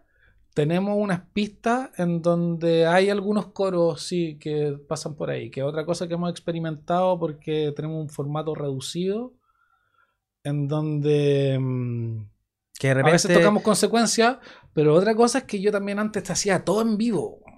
¿Cachai? O sea, estaba con el teclado, estaba con Sí. el vocoder, estaba con el talkbox, estaba con la Oye, cosa, estaba he visto- rapeando. He visto al Mario más, más de una oportunidad en vivo y el show que se manda Mario es viejo. Mira, estaba- Maratónico, weón. Mira, al principio estaba bien y yo me sentía bien, así, así, así, lo estoy haciendo todo porque tocaba teclado o tocaba guitarra y teclado mientras estaba rapeando y mientras estaba cantando y mientras estaba tocando talkbox y haciendo otra cosa. Entonces, a mí lo que pasaba era como que partía una tocata, partía y yo era como, era como, como una corrida, así como, ¿cachai? Partía la tocata y yo, taca, taca, taca, y después terminaba y yo no disfrutaba esa ¿cachai? Mucha cosa, mucho, haciendo mucho y de repente no hacía todo bien. Entonces estamos tocando consecuencias ahora porque las secuencias permiten varias cosas. Primero, tú podéis tener un montón de cosas que están sonando que las podéis trabajar para que suenen de alguna forma en particular. Está todo eso Controlado. Y, Y vais por pista, vais por clic, o sea. Claro. 3, 2, Sí, y- 1, va. Claro, tan. Y lo otro es que a mí me permite como no estar todo el rato así como anclado a algo, sino que poder estar un poco más libre, que es importante porque, como digo, cuando La tú estás... corporal. eh, Sí, tú estás tocando y tenés que como que relacionarte con la gente, pues, ¿cachai? Porque está esa interacción de ir y venir, entonces no puede estar así. Entonces ahí también estamos utilizando, ponte tú, ahora tenemos todo un setup de, en live, en Ableton Live. Que no solamente tiene las secuencias por pistas, en donde hay una pista que está con los teclados, hay otra pista que hay con coros, hay otra pista que tiene un bajo, entonces si no hay bajista, Ahí está, la, ahí está está, el bajo. está el bajo, Ya si no hay baterista, está en la otra pista la batería, si hay baterista y hay bajista, se Si no hay baterista, está nuestro querido amigo Fruity Loops. Claro. y sí, más o menos. O sea, no, no es, el Fruity Loops el que usamos, pero tenemos otra máquina para hacer batería. Y Era un clásico el Fruity Loops de un Sí. tiempo atrás. Clasiquísimo. mira, yo empecé a hacer a, hacer- a- a- a grabar con uno que se llama Cool Edit. El, el Cool Edit, pues. Cool Edit. O sea, en Cool Edit yo debo haber hecho así mis primeras canciones. Em, entonces, ahora lo que hicimos también con el live, aparte de poner las secuencias, fue hacer interludes, que es algo que, Mm, que nosotros estamos armando un show como continuado. En realidad, ponte tú, si nosotros tocamos una hora, No el para. show que está ahora, eh, eh, paramos dos veces. ¿Cachai? Hay un bloque, se hace una pausa, hay otro bloque, otra pausa, otro bloque y termina el show. Entonces, cada vez que paramos un tema, eso te permite también que sigan sonando cosas de fondo y lo hace como un poco más dinámico. Entonces, Atmósfera. Claro. Entonces, eso también usamos. bueno. Live ahora lo estamos usando ahí. Estáis contando un cuento, es una experiencia, no es solamente ir a Sí. ver música. Sí, y fue súper entretenido, por ejemplo, cuando nos juntamos a hacer los interludes, porque Lo estáis pensando. eh, nos juntamos con, con los chiquillos a componer, eh, no canciones, sino que a componer como una la- obra, es una obra al fin y al cabo. Claro, pues, como el instante ese, lo que Sí. suena, weón, y los sonidos. Entonces, ahí también hemos estado construyendo algo que lo vamos a juntar ahora con un tema que tiene que ver con los vestuarios, etcétera, pero como te digo, para nosotros es como lento el proceso, pues, bueno. O sea, si yo tuviera, si tuviéramos un sello que nos pasa un presupuesto, No, si uno tiene una, billet- algo- una billetera eterna, o sea, full weón, presupuesto. nosotros vamos a hacernos los trajes mañana, ¿cachai? Pasado mañana grabamos unos videoclips y la otra semana estamos grabando otro disco, o sea, porque ideas Ay, de música, de visual, de letra, de todo hay. Nos fluyen las canciones, nosotros nos juntamos y es como, en realidad es como que nos tenemos que aguantar las ganas de hacer canciones porque hacer canciones es algo que nos sale muy naturalmente, pero, pero tiene un, un costo. pero hay un proceso que uno tiene que seguir. ¿cachai? Porque, claro, o lo otro es hacer canciones para uno nomás porque a uno Porque- le gusta. porque le Tam- gusta. También hago de esa. Invento canciones así que nunca la, nadie las escuchó. Pero que también es parte como de, la- de- de hacer arte, pero, pero aquí estamos en otra. Estamos armando un pro- tratando de armar un proyecto, así que Que viva. que viva. Bueno, tenemos la voz Sí. más o menos resuelta. Más o menos resuelta. Tenemos los acompañamientos que van en Ableton Live, ¿cierto? Bacán. Sí, Porque eso se agradece, que hay atmósfera, la zorra. Segundo, tercero, perdón. ¿Por dónde sigue la, la cadena de sonido? ¿A qué, a qué máquina enfren- nos enfrentamos ahí en los dedos? Ya, después, mira, ahora yo, yo, no- yo, a mí no me gusta tocar con computador. Entonces yo estoy tratando de reemplazar el Ableton Live con otra máquina. Em, porque ya, claro, aparte de cantar y hacer todo eso, por ejemplo, para tocar vocoder, tú necesitas un teclado. Una expresión. Para hacer así, para tocar talkbox, necesitas un instrumento que sea una guitarra, un bajo, no sé, yo utilizo un teclado. Ya, el teclado que tengo yo ahora es un, decimos marca, modelo, toda la ñoñería, ¿cierto? Viejo, Un va- un vamos Roland- arriba, vamos arriba. Es un Roland Jupiter, eh, ¿cómo se llama? 50. Roland Jupiter 50. Es como una versión moderna del Jupiter que es un teclado eh, análogo Roland así de los clásicos. Es un teclado que tiene, mira, yo lo que busco cuando yo me iba a comprar un teclado, yo lo que necesitaba eran cosas bien específicas que este teclado lo, Cumplían. lo cumple en relación a otro tipo de teclado. Por ejemplo, este es un teclado que es hecho para tocar en vivo. ¿Cachai? Entonces, no trae ninguna funcionalidad como de samplear y de ninguna de esas cosas que en realidad la hace el computador y que hay muchos workstation que se llama, Mm. ¿cierto? Ya este teclado no, trae simplemente Lo que requiere para, para muy en buenos sonidos. Muy buenos sonidos. Entonces, otra, otro requisito que yo estaba buscando era que tuvieran buenos sonidos, por ejemplo, de pianos o de Rhodes, de piano eléctrico. Mm. Y además otra gama de sonidos. Este, este teclado tiene bueno, miles de sonidos. Miles. De hecho, tú podías editar todos los sonidos que tiene y yo creo que yo todavía no edito, o sea, he editado obviamente varios sonidos, pero como que siempre ocupo algo de lo que hay porque la weá tiene demasiado. Los sonidos son muy buenos en calidad, de todo tipo. Tiene un sistema de síntesis que se llama Supernatural Sounds. Entonces el teclado te emula expresiones de sonidos naturales, como por ejemplo si tiene un sonido de de así, ¿cómo se llama esta cosita que tú la tocas? y Así Las- como de marimba o cosas ¿Las así. clavas?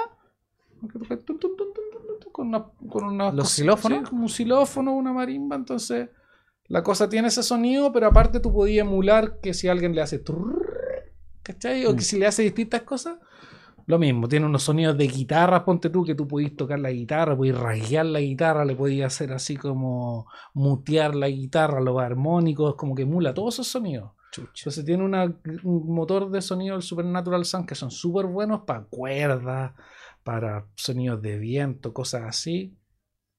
Por otro lado tiene los teclados, los pianos, electric piano que a mí me encanta. Tiene súper buenos sonidos de bajo, tanto ya acústicos como electrónicos, y sonidos de sintetizadores, así tenés como para volverte loco. Entonces, una máquina que es bastante Potente. potente. Muy potente. potente. Otra cosa que a mí me gusta es que es como que no se siente como que un teclado de juguete, que a mí me cargan así los teclados de juguete. Hay igual que son muy así, que hacen muchas cosas y tú lo tomas y es como muy de plástico y este no se siente como de juguete, una cosa así, Este es de verdad. como que es de verdad, sí, po. Este es de verdad. No, y la calidad de los sonidos, a mí me gusta cómo suenan los, los teclados Roland. Encuentro que tienen una buena calidad, bueno, de la gama de, de teclados, ¿cierto? Que es, es como más alta. Es como el meme de Bart Simpson de que, ¿por qué no suena bien si es un Roman? Sí, no, tal cual. Así que anda súper bien ese teclado. Yo creo que ese teclado no lo voy a. No lo voy a vender nunca. Yo creo que me voy a comprar algunas otras cosas así como para complementar sonidos, pero ese teclado está así. Dale, tal. letal. Y ahora hay una versión. Mira, lo único que haría sería que si lo vendo es para comprarme el mismo, pero la versión El nueva, upgrade. que es el Júpiter X, que es el que existe hoy día, que es la última versión del Júpiter, Júpiter X. Eso haría. Así que paso el aviso. Ah, vendo un Roland Júpiter 50 para comprarme el Júpiter X. Júpiter, pues imagínate el nombre del teclado. Así que-. Así que ahí con el, con el Júpiter. En el Júpiter yo tengo, bueno, obviamente un pedal que es como para hacer el sustain y todo, pero este teclado tiene otro pedal que es el pedal de expresión, que es como una especie de guagua. Entonces tú puedes estar tocando un sonido y le hacías así con el pedal y depende de lo que tú tengáis configurado, Y ahí va.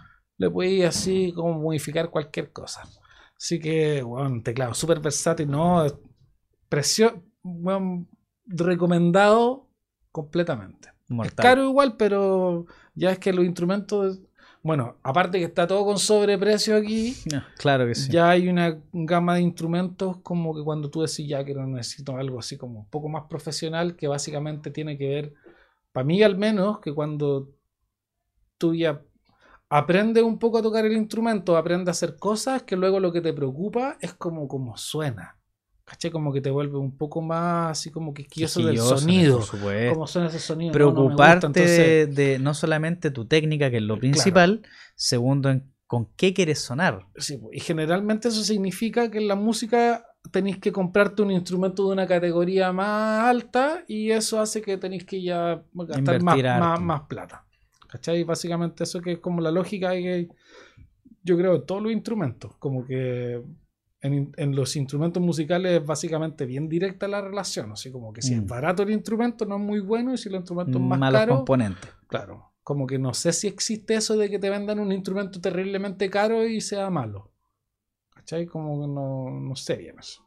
Que estéis pagando marca. Claro. Y mm, qué último juguete. Tengo otros juguetes más, pues no sé, tengo caleta de juguete. Pero métele. pues, Mira, último juguete que me compré.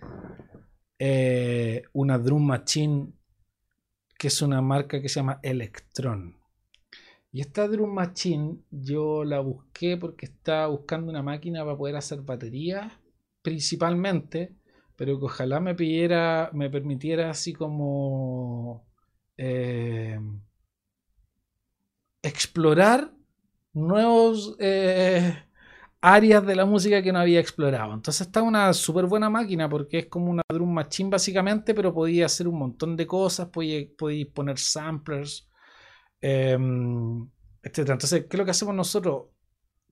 Eh, cuando nos estamos con el Ableton Live, que yo, esta es una cosa que yo he visto muchas veces también.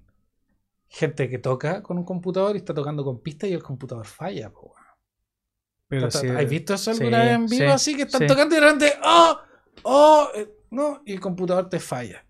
Entonces, puta, qué paja, weón. Y, y pedazo de drama, pues, weón. Qué paja igual. Pues entonces, ¿qué es lo que están haciendo algunas bandas hoy día que tocan con secuencia y que dependen de la secuencia, tocan con dos computadores? po, Mm.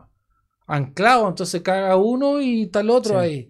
Chucha, de repente vamos a estar así como, lleno de computadores hacia atrás.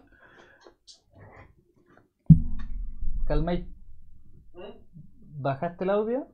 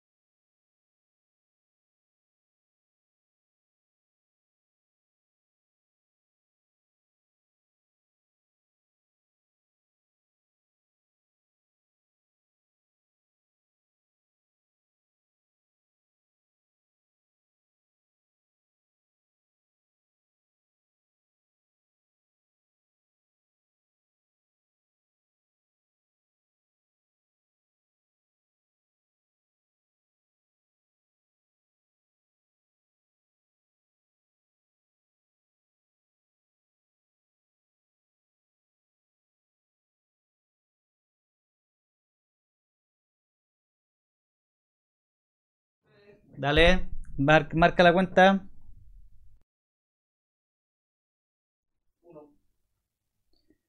Nos inundamos de verde un segundito, pero, pero no pasa nada, todo bien. Estamos acá siguiendo la conversación junto a Mario Miqueles, Explicando el setup. explicando el setup acá en el tercer bloque de conversación de Construyendo la Música. Estábamos ahí, pero... Estábamos ya- hablando de que, que- que se caen los caen los computadores. compu- po, weón, Oye, se caen los aviones, no se caen los computadores, pues, weón. Qué lata, yo he vi- visto varios. He visto una gran cantidad de momentos donde se les cae un computador a una banda en vivo. O sea, no es que se les cae así, No, no, no. es que se le apague. Se apaga ¿cachai? la batería, Y- se calienta y- la. y deja se de para sonar- el software. Deja de sonar la base, weón, y es como momento de tensión. Eh, me ha pasado igual. De hecho, una vez me pasó una weá peor. Yo tenía un teclado, un sintetizador, un Ensonic. Ensonic SQ2, me acuerdo. Así una tremenda malmatoste de metal. De metal, si no era como de plástico. Entonces, este. Era de verdad. Este gran sintetizador tenía un problema que era muy sensible a los cambios de voltaje. Y me acuerdo que yo tenía configurado todo mi setup, o así en todos los botones. Si yo apretaba un botón era el tema 1, apretaba otro era el tema 2, el tema 3, el tema 4, el tema 4 la primera parte, la segunda parte, todo ahí así como la weá dividida, así, ¿cachai? El teclado dividido, aquí suena algo, aquí suena otra cosa.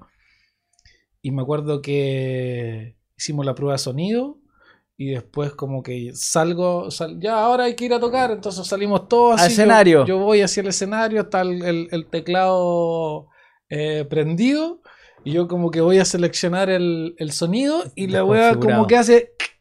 Así que cuando como que se desenchufan y desenchufan y la, y la, y la pantallita y, y weón, así yo saliendo a tocar, así como antes, así como 3 y, y la cosa, error. Y yo, error, así nunca me había aparecido error en la pantalla. Y aprieto así como los botones para ver dónde están las configuraciones y todo se había borrado. Todo muerto. Se me borró todo el teclado así justo antes de tocar. ¿Y yo qué hice, weón? Sonido de piano. Y toqué todo con el sonido de piano nomás, po, weón, así, salvar, salvarla.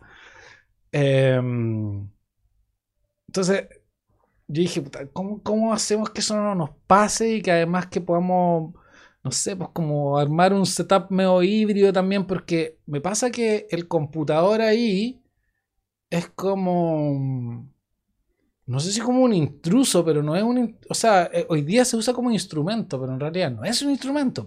Mm, es algo. para hacer la música, ¿me entendí? Sí. eh, para mí, yo te podría decir que es una. Un bálsamo. Claro, ¿ya? entonces yo es, decía, es algo que está. es- está. está ahí.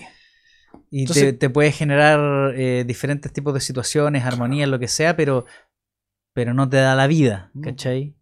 Entonces pensé mucho rato cómo eliminar el computador de la ecuación, así como cómo podemos tocar nosotros y tener algo que nos tire algunas pistas y algunas cosas y que suene, pero que no sea un computador, Ya.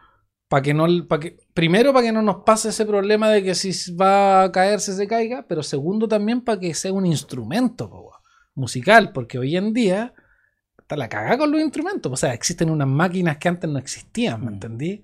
Hay harta tecnología de por mucha medio. tecnología y unas cosas así para pura apretar. Entonces yo traté, traté de encontrar una cosa que pudiera funcionar como una especie de cerebro, así, que fuera el cerebro que estuvieran sonando algunas cosas. Tipo pad, así. Claro.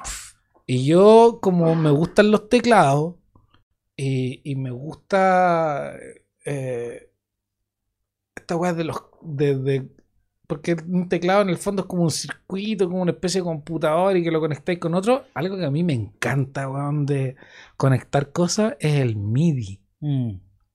Formato MIDI. el formato MIDI. Entonces, tú puedes. Entonces, yo siempre le digo a mi amigo, oye, ¿tení, tengo- ¿tenía un pedal? Bueno, el pedal, ¿tenís MIDI? No, no tiene MIDI. Oh. Quedaste solo. No te podí unir al, al- a, a la navecita, porque en el fondo, si tú tenés MIDI, tenía el cerebro, ¿cierto? Y le conectáis un MIDI y ese MIDI le transmite cosas a este otro. pues. Entonces, si tú tenés lleno de robots y de instrumentos que tienen una entrada MIDI, los podéis tener a todos conectados. po, Mm. ¿Cachai? Que eso es lo que yo también me gusta, como que lo que intento hacer con los chiquillos. Entonces, si el guitarrista tiene un pedal y el pedal tiene un delay y tiene MIDI, conectémoslo también a la línea de cosas MIDI, cosa que si tú le hacías el delay, el delay va a agarrar el tempo y va a agarrar con esta Mm. cadena. Entonces, y el, y el efecto de la voz de Morales también tiene MIDI, también conectémoslo para acá. Entonces él dice, ah, ah, ah, Y ah", y la weá suena en el tiempo y también agarremos la batería y el teclado. Entonces tratamos de conectar todo lo que podemos a la cadena MIDI para que todo vaya así como Secuenciado. Secuenciado. A mí me encanta eso. Y es un hueveo igual porque No, eh, tengo bueno, una cantidad de cables, weón, no sé. a la- conectar eso y no solamente conectarlo, que la cadena funcione y hacer que todo esté así como weón. Mira, a mí generalmente me pasa que cuando vamos a ensayar o a tocar, siempre como que todos los demás están al tiro listos. Como que llegan con una guitarra, así, llegan con la guitarra, enchufan la guitarra y estoy, estoy listo. Oh, llega el otro, se enchufa un bajo, estoy listo. Y Marito así, ¿qué pasa? Y yo así Media hora, conectando, media así, hora. el cable para allá, esta es la entrada, esta es la salida, que este se conecte con el de acá. No vayan a mover este aquí- que weón moví este que la cagá. Oh, sí. Entonces es un tema, pero a mí me entretiene. eso, Pásame o una sea, zapatilla, weón, por favor, me faltan más zapatillas acá. Siempre, siempre. O sea, weón, yo tengo que andar. Yo ando con un bolso solo para llevar eh, cables. Por ejemplo, para todo esto que te he contado, así como. Muchos cables. De los cables MIDI, los cables de línea, las, las zapatillas para conectar cosas, los enchufes y las fuentes de poder. Entonces es un, un- su tema. De hecho, ¿sabes lo que a mí me encantaría? Que en mi sueño, ojalá que me esté escuchando algún auspiciador, ah, me gustaría tener todo dos veces. Oh, ¿Cachai? Cosa que yo tenga todo en mi casa enchufado y que nunca lo desconecte. no, Y claro. que si voy al otro lado me llevo Eh, todo lo otro claro. porque me pasa que si... Pensé que iba a decir que fuese. veces. Que Ah. No, pensé que iba a decir así como no. Me encantaría que todo fuese a lo Nikola Tesla, ¿cachai? Oh, claro, también. no. Chao cables, chao estar conectado a la electricidad. Pones, pones el pedal, ¡pum! Funciona. Mira, yo tengo, yo tengo un home studio en mi casa y cada vez que tenemos que tocar, lo que sucede es que tengo que desarmar todo, lo tengo que llevar y después cuando vuelvo... Armar todo. que y, y generalmente pasan como una o dos semanas en que en que no armo todo porque es un tema no, es una armar tarde. todo Es una tarde. es armar todo ¿cachai? es como no es como tocar guitarra acústica ¿Te porque- acordáis, ¿Te acordáis cuando uno instalaba eh, Windows 3.1, ¿cachai? Que eran con disquete del 1 al 12. Sí, Ya, más o menos así. que eso, que eso, por ejemplo algo que a mí me encanta de los instrumentos acústicos o sea me encanta la guitarra acústica me encantan los pianos y cualquier instrumento que tú lo agarres y suene. ¿Cachai? Me gusta eso. O sea, tengo hartos instrumentos en mi casa de ese tipo, así huevitos, cositas, eh, una calimba, una guitarra. em, tenía un piano, lo tuve que vender, pero me quiero comprar otro piano de nuevo porque hay una gran diferencia entre esos instrumentos que están ahí, que tú vas y los tocáis, Mm. a todas estas otras cosas que hay como que hacerle todo este proceso. Claro que salen cosas impresionantes, o sea, weón, conectar todas las cosas y hacerlas sonar y grabar, podí básicamente a- experimentar y hacer lo que quieras. Pero tiene una barrera que es como que si tú no sabes configurar o no sabes hacer, no podías entrar, o si tenéis toda la cosa de desenchufar, lo tenéis que enchufar, ¿cachai? Es como un proceso un poco más lento Mm. que agarrar una guitarra acústica y Ya ponerte está. a hacer así, po, Ya está. Yo, yo estoy todo el día tocando guitarra eh, porque es más fácil que ir así a conectar toda esta cadena de cosas que te digo y ponerse a hacer, a hacer algo. Ahora, yo hay momentos pa- para cada cosa, entonces ahí uno se tiene como que organizar, pero, pero está entretenido igual un poco lo que estamos haciendo eh, son de forma sonora. O sea, nosotros estamos como en un proceso en donde queremos hacer como una mezcla entre un sonido un poco electrónico con un sonido que no es electrónico y que ahí algo se arme, que todavía estamos como buscando ese, ese sonido. Yo creo que está entretenido porque estamos experimentando y tratando de lograr algo que nos guste y que nos acomode y que ojalá sea una propuesta, bueno, creemos que es una propuesta diferente igual. Totalmente. Sobre todo lo que nos has comentado ya, em, por ejemplo, has experimentado, me imagino, no solamente salir por línea directa, sino que también por alguna amplificador, alguna caja, algo en particular. Sí. Em, ¿Con cuál cosa? ¿Con la voz? ¿O con el ¿Voz o teclado? Sí, es que, mira, yo tengo un ampli. Tengo un ampli que es un Hardkey. Una cosa bien grande, así como que es para teclado. De hecho, tiene esa posición que tú. Mm, el 45. Que lo pones y te queda apuntando. 45 grados. Claro. Eh, y que tiene un montón de entradas. Entonces, en ese amp, básicamente lo que yo hago, yo tengo unos monitores de estudio y eh, saco una copia para ese amplificador. Entonces, lo que estoy tocando cuando estamos haciendo ensayo, cuando estamos grabando, ensayando, está sonando por los monitores de estudio y sale copiado por el amplificador. Eh, y para tocar, eh, voy con algunas cosas por el amplificador y con otras cosas por línea directa, ahí depende de lo que de lo que mm, el local permita. Claro, de lo que el local permita y de lo que que también las configuraciones cambian, o sea, a mí me gustaría ir con todas las cosas para todos lados, ¿cachai? Y es un tema igual, mm. Por ejemplo, weas que pasan aquí en Chile, así que también lo he visto. Y como sigo a harta gente de la música, me entero que les, pelan las weas. ¿Cachai? O sea, em, vayan a, hacer una prueba de sonido, estáis saliendo y te roban las, cosas, imagínate. pues Entonces, como que también pasa que no te dan ganas de andar con todas las cosas. es mucha plata mucha plata, eh, o sea, los instrumentos son realmente caros. Lo que estábamos hablando en antes, cuando ya pasáis un una cierta eh, nivel de, cosas que queréis lograr, son caros, pues, entonces que te roben un instrumento no es ni una gracia. Y andar agarreando las cosas para todos lados es un riesgo. Entonces, claro, a mí me gustaría poder tocar con toda la. Todo el aparataje técnico. Toda la aparataje técnico, pero no se puede siempre. Sí que sí. Muchachos, ¿qué les ha parecido este tremendo setup completo, ultra detallado?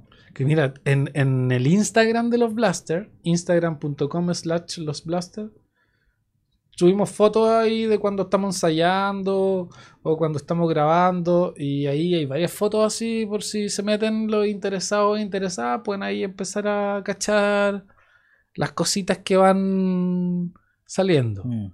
Por ejemplo, estamos grabando unos bajos ahora. Eh, estamos haciendo unos nuevos temas, entonces yo tenía que grabar un bajo. Y estamos con un Moog. Estamos usando un Moog que no es mío, lo prestó Morales Group, que es del grupo. Y también ayer fui a grabar, antes de ayer fui a grabar donde mi amigo Martín, que tiene un bajo así, pero una maravilla. Entonces fui a grabar allá. Entonces por lo mismo, pues, tratando de conseguir lo mejor. Mejor sonido. Entonces hay que ir a buscar ¿Dónde cosas, está dónde está y, hacerlo. Así que interesante igual. ¿Qué te parece, Mario, si vamos a escuchar otro poco más de los Blasters? Escuchemos, pues. ¿qué tema vamos a escuchar ahora? Vamos a escuchar ahora el clásico con el que se abrió los Blasters, Busca en ti. Busca en ti. ¿Qué, le podemos contar a la gente de lo que vamos a escuchar ahora? Mira, el Buscan Ti es un tema que, para mí es súper importante porque fue la primera canción de los Blasters. O sea, cuando yo, yo tenía otro grupo y cuando yo terminé mi etapa en, ese, en esa banda y decidí como ya hay que hacer un proyecto nuevo, em, esa fue la primera canción que salió. Entonces ahí partió realmente los Blasters y y yo encuentro que esa canción está súper buena porque la, primero lo que dice es importante. O sea, cambió completamente la dinámica de, de, lo que se decía comparado con el otro grupo que yo tenía antes, que era de funk, que donde hablábamos así como de la fiesta y de la diversión y de pasarlo bien. Y que, está, bien también, pero en el fondo, eh, no sé, habían otras cosas que yo quería decir. Entonces Buscantilla era como algo que... La exploración más personal. claro, importante. O sea, como decirle a alguien, oye, en realidad si tú necesitas algo, no tenés que preguntarle a nadie, tú puedes pensar, buscar e- en tu interior y ahí están las cosas, ¿cachai? Ahí Entonces, está la respuesta. que fue algo que me pasó a mí. Y yo dije, ya, entonces voy a escribir eso. Así que escuchamos la letra y después conversamos más de cómo fue Buscanti. Eso. Nos vamos con Busca en ti de los Blasters, muchachos. Yeah.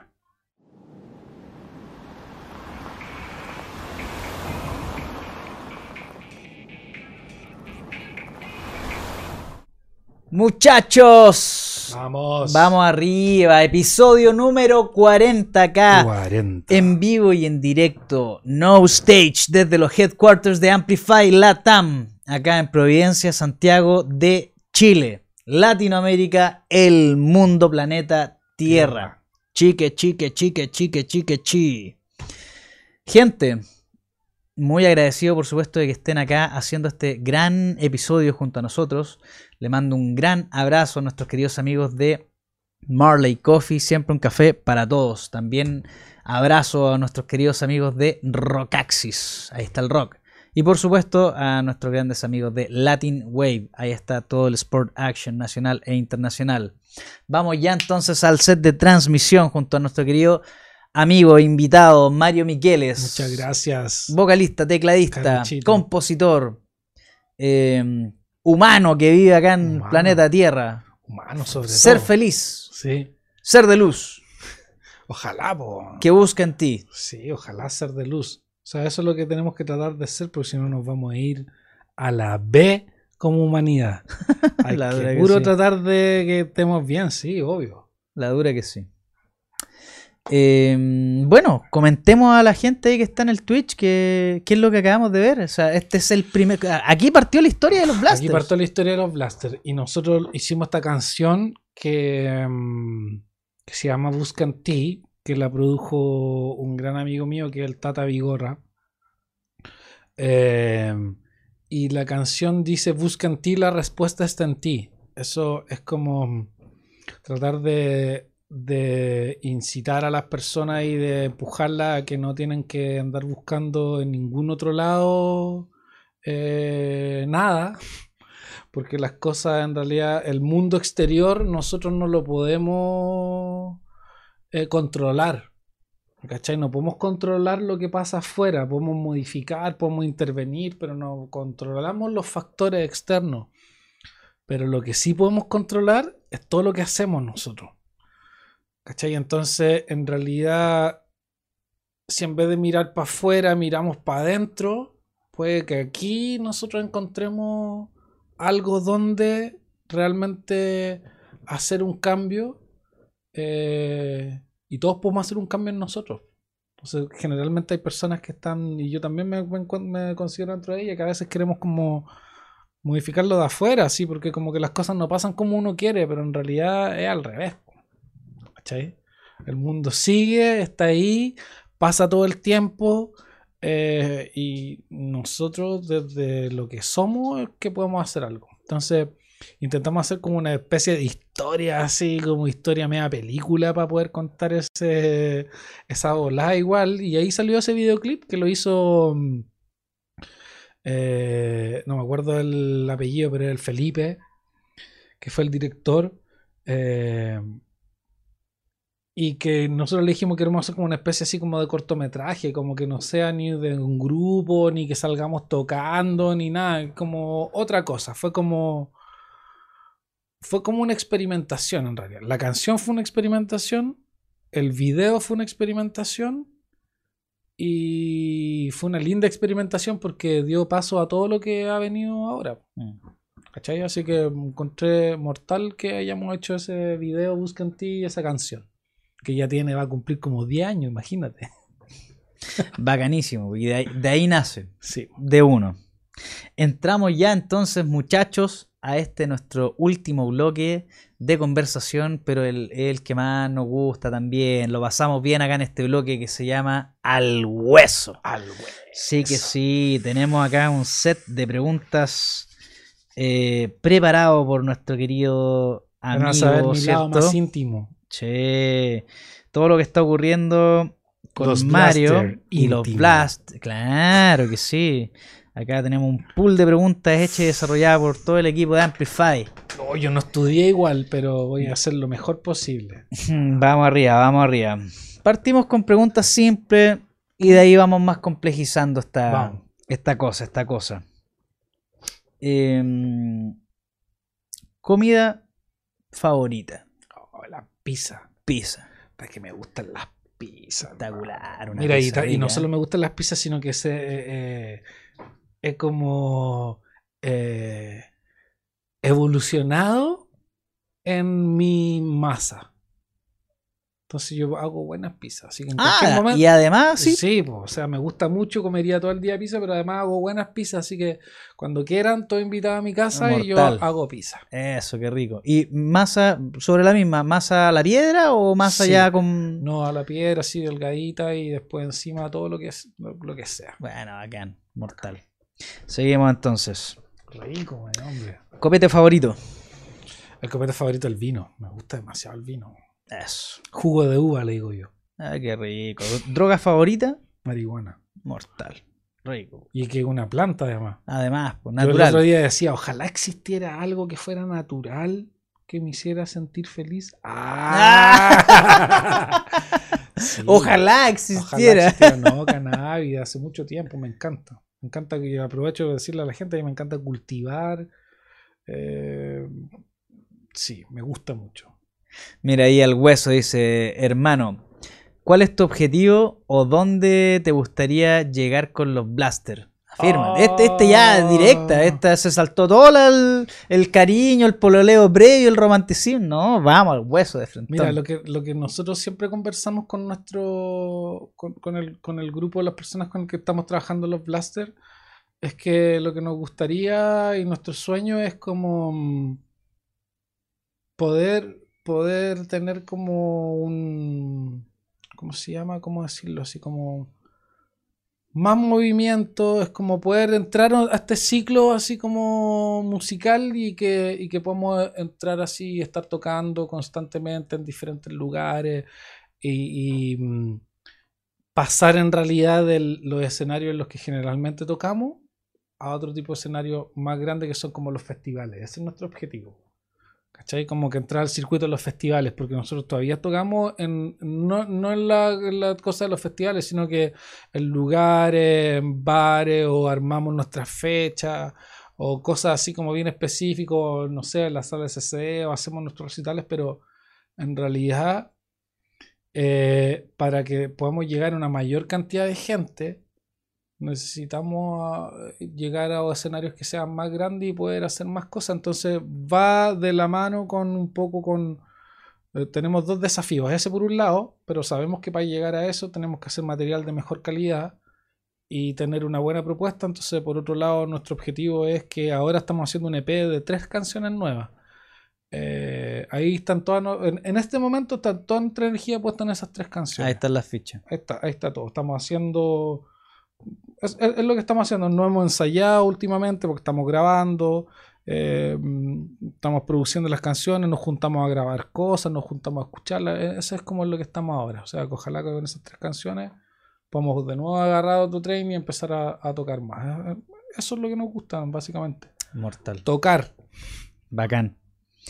Si nos vamos ya, bueno, sigamos un poquito más suavecito. Si ya una gruesa al tiro, La viejo. pregunta. Sí, pues, cáchate el Nino, la que se sacó. Vamos arriba. Em, ¿Te gusta el ají? ¿Eres una persona de, de ají? Ají, picante, México, me gusta México. Porque es todo picantito. Me Eso. gusta. Estaba Estuve en México, comí cosas bien picantes. Y de Chile me gustan las cosas picantes igual. Me gusta el ají. Bacán. Una vez una persona eh, me regaló o le compré, no me acuerdo cómo fue, una bandeja de los ají más picantes del mundo. Uf. Y me comí unos ají así de la muerte. Había uno naranjito que era de este porte que casi mató a un par de amigos míos. Afírmate. Afírmate, pero sí, aguanta el ají.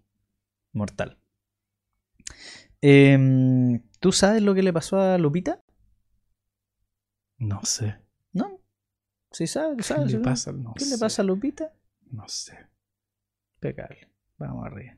Anda con problemas, Lupita, qué sé yo. Eh, si te pregunto por em, el almuerzo preferido de Mario. Mira, mi amor, yo soy puta que soy mañoso. Es que me pasa por Blaster, ¿cachai? Porque no me gusta comer cosas que como que sean... Como que intento comer lo más natural que puedo. Cosa que es súper difícil igual.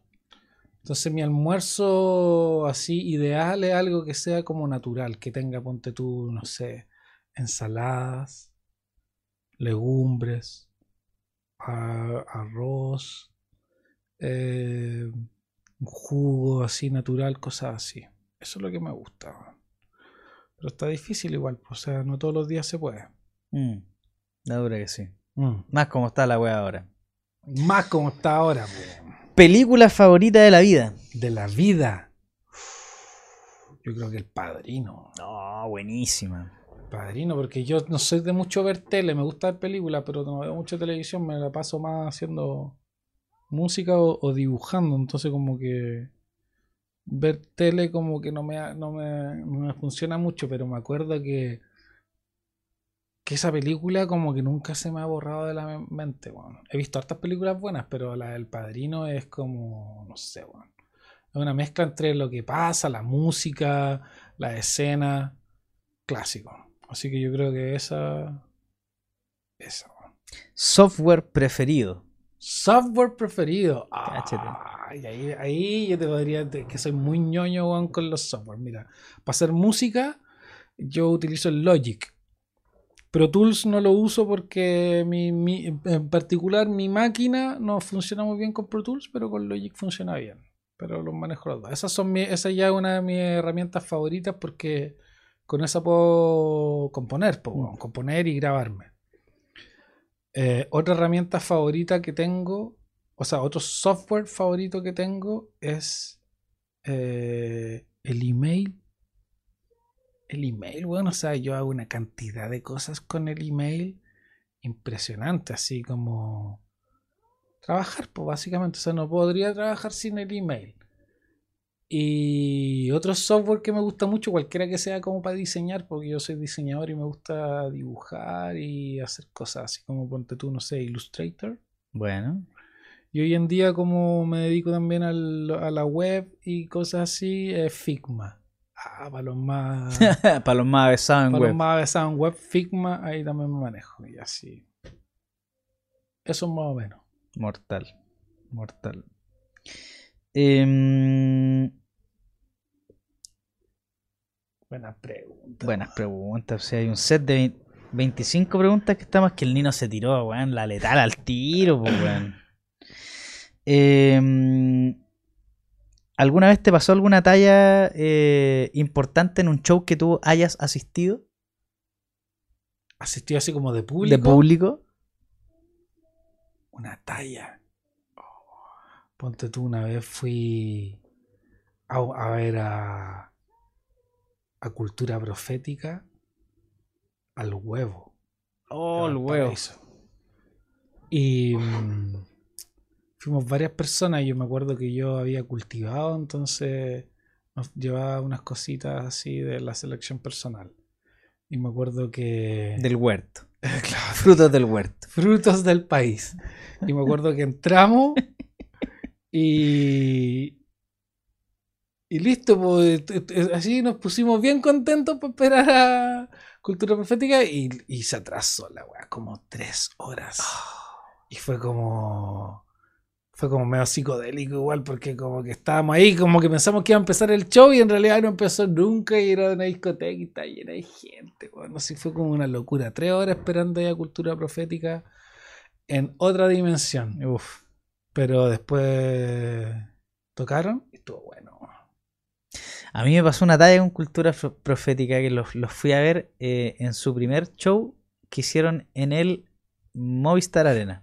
Su primer Movistar Arena. Y los tipos, una hora tocando, dos horas tocando, tres horas tocando. Y onda ya, decían ya y chao. Y volvían y se mandaban otra hora, otra hora tocando, otra hora tocando. Repetían temas, ¿cachai? Cuando los locos iban en la, en la hora número 5 tocando, bueno, ya estaba chato. ¿Y te, qué hiciste? ¿Te fuiste? No, me fui a sentar atrás y a meter las piernas, loco, así como tan tanto rato, así como, weón, cinco horas metido en un show, así como, oh, weón. Estaban shows así. Me gustan esos shows así. Mira, yo, ponte tú, George Clinton es de los que se manda shows así largos. Y una vez yo fui a un recital de los Chancho en Piedra, que los Chancho en Piedra también de repente hacen shows Las así. maratónicas, sí. Puta, yo encuentro que esos son, son eh, buenos espectáculos, weón. Pero claro, hay que ir preparado que como público Sí, para vivir una cosa así. Yo me mamé cinco horas de cultura profética y me quería matar al final, ya está, así Sí. como, weón, no doy más. Tengo, no, otra, no doy tengo, otra, más. tengo otra anécdota a propósito de nuestro amigo Nino que, que nos ha enviado algunas preguntas acá. Una vez fuimos a ver a los Red Hot Chili Peppers, pero hace mucho tiempo atrás, cuando tocaron aquí en Santiago en la estación Mapocho. Estación Mapocho. Y teloneaba un grupo que se llamaba... No me acuerdo cómo se llama el grupo que teloneaba. Bueno, pero en fin. La cosa es que abrieron las puertas de la estación Mapocho. Puya. Puya. Buen grupo, weón. Y me acuerdo que abrieron las puertas de la estación Mapocho y entramos, toda la gente así, de haber sido como a las 2 de la tarde o a las 3 de la tarde, y entramos todos así, ¡ay! se llenó la estación Mapocho. Así a las 2 de la tarde la weá llena. Y el recital era a las 10 de la noche, ponte tú, a las 11 de la noche. Y estuvimos 3, 4, 5, como 7 horas Esperando. esperando. Y estaba tan lleno el lugar que en un momento ya tú estabas sentado, en un momento ya no estabas sentado, en un momento estabas parado y después estabas parado y estabas con la Suspendido. gente así. Y suspendido, Y yo les decía a mi amigo, les decía, bueno, no tengo los pies en el suelo. Decía, yo estoy con los pies así, En el- suspendido. tengo los pies en el aire, solo no me caigo porque hay demasiada gente. Y ahí estuvimos, po, siete horas esperando a los Red Hot Chili Peppers. Estuvo súper bueno ese recital, súper bueno. Pero, claro, imagínate, po, lo que hay que vivir así para esperar su buen recital. Pero en fin, pues valió la pena. Totalmente. Valió la pena. Buen recital ese. ¿Eres una persona más de Los Simpsons o eres una persona más de Superman, Batman? No, los Simpsons. Los Simpsons, me gusta ese tipo de humor. Como. Sí, me gusta ese tipo de humor, porque el- eh, el Superman y Batman, claro, como más Marvel y cosas así, me gustan los dibujos y esa onda, pero me gusta más lo otro porque tiene como un humor como, no Más sé. rebuscado. Sí. Esas weas me hacen que me cago a la risa con ese tipo de cosas así. Mortal. Em, vámonos ya a las preguntas, las que se tiró el Nino, ya más, Oh. más complejitas, ya más, Al hueso. más al hueso, Al weón, más al hueso. ¿Eres una persona creyente? ¿Eres una persona Creo- de, de Jesucristo? ¿Eres No. una persona de de, iglesia, no. de, de Buda? ¿De, de, de- de No. Krishna? No. Yo. em, mira, yo fui a un colegio católico toda mi vida y todos rezábamos todo el rato, Dios, Diosito y toda la cosa. Yo, ahora en este momento, mm, yo como que me alineo con la naturaleza.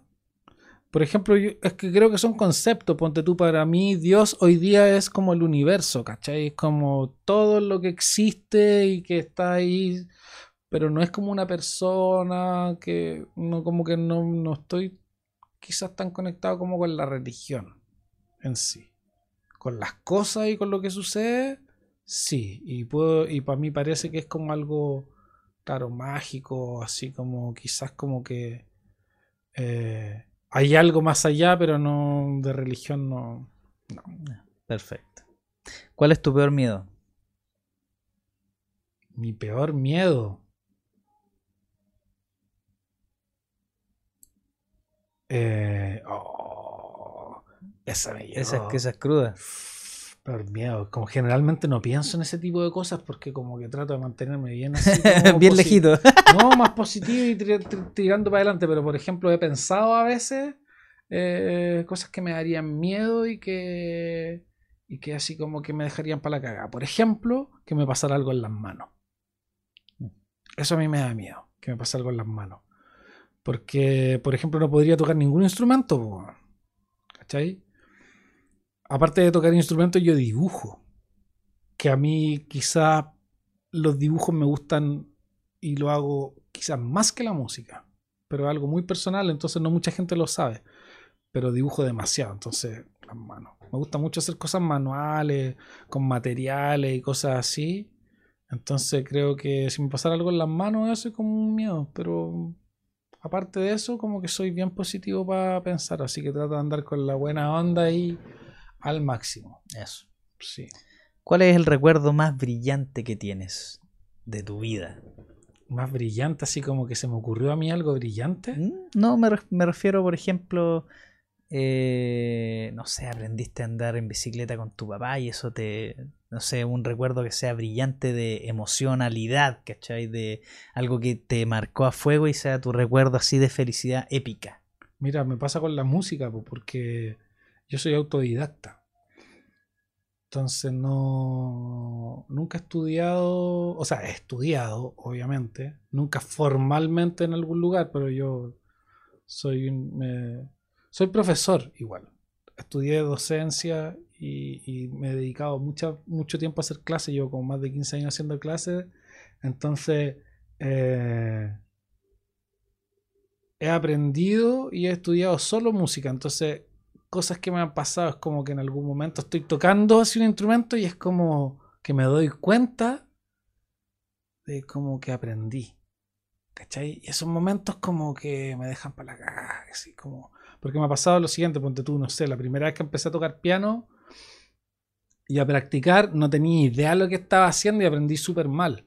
Entonces pues me explicaron unas cosas y como que lo voy a aprender mejor y de repente bien pasa un día en que como que uno pasa como una etapa y después como que no volvís para atrás. Mm. Esos momentos son como mágicos, no sé, moví los dedos más rápido, hice unos acordes que no podía hacer y después nunca más se me olvidaron. Lo mismo con la guitarra, lo mismo con... Es como cuando llega un momento en donde siento como que le saqué un poco el rollo al instrumento y eso me hace sentir súper bien. Me hace sentir así contento, realizado, eh, me llena de energía, me hace sentir alegre, porque es como que puedo hacer así más cosas, pues como otra herramienta para poder hacer algo.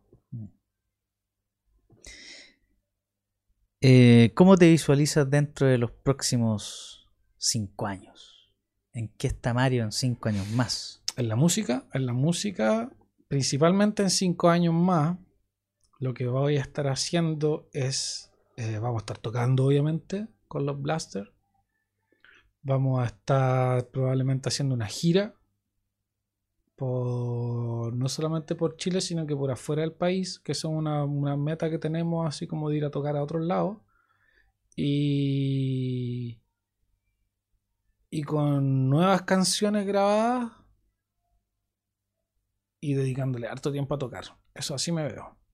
Como dando vuelta un poco esta ecuación que está hoy día como al revés para nosotros que somos gente que como que nos dedicamos a la música, pero todos tenemos como Mm. otra área en la Que que, nos desarrollamos, claro. Entonces todos tenemos como que dedicarle un poco más a esto para agarrar las lucas para el otro lado y a esa cosa hay como que tratar de dar la vuelta. Así que eso pretendo hacer estos cinco años que vienen.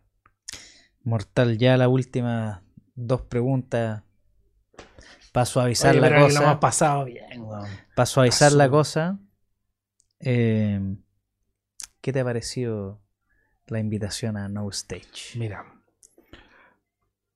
a la gente que está en sus casas o en cualquier lado que está mirando esto, que lo va a mirar en cualquier momento, de, Multiplataforma. de partida van a ver, está. están viendo una imagen así muy buena. A mí lo que me gustó de este espacio está bacán porque eso es lo que yo eh, a lo que me refiero cuando hablo de la calidad de que las cosas en Chile están buenas. Es como las bandas cuando tocan, hay proyectos como este, tú lo veís, está súper, o sea, la perspectiva de lo que están viendo en la casa probablemente vean de allá para acá se ve súper bien, pero de aquí para allá también se ve súper bien, hay un buen equipamiento, hay una persona trabajando al otro lado, ¿cierto? Entonces es como que hay una buena calidad. Y, y a mí me parece que estos tipos de proyectos son los que le hacen bien al mercado de la música y a la industria de la música. pues. Así que yo feliz de estar aquí, eh, feliz de la invitación y que les deseo toda la suerte, que ojalá puedan seguir creciendo todo el tiempo. Bacán. última pregunta para cerrar el bloque. Excelente.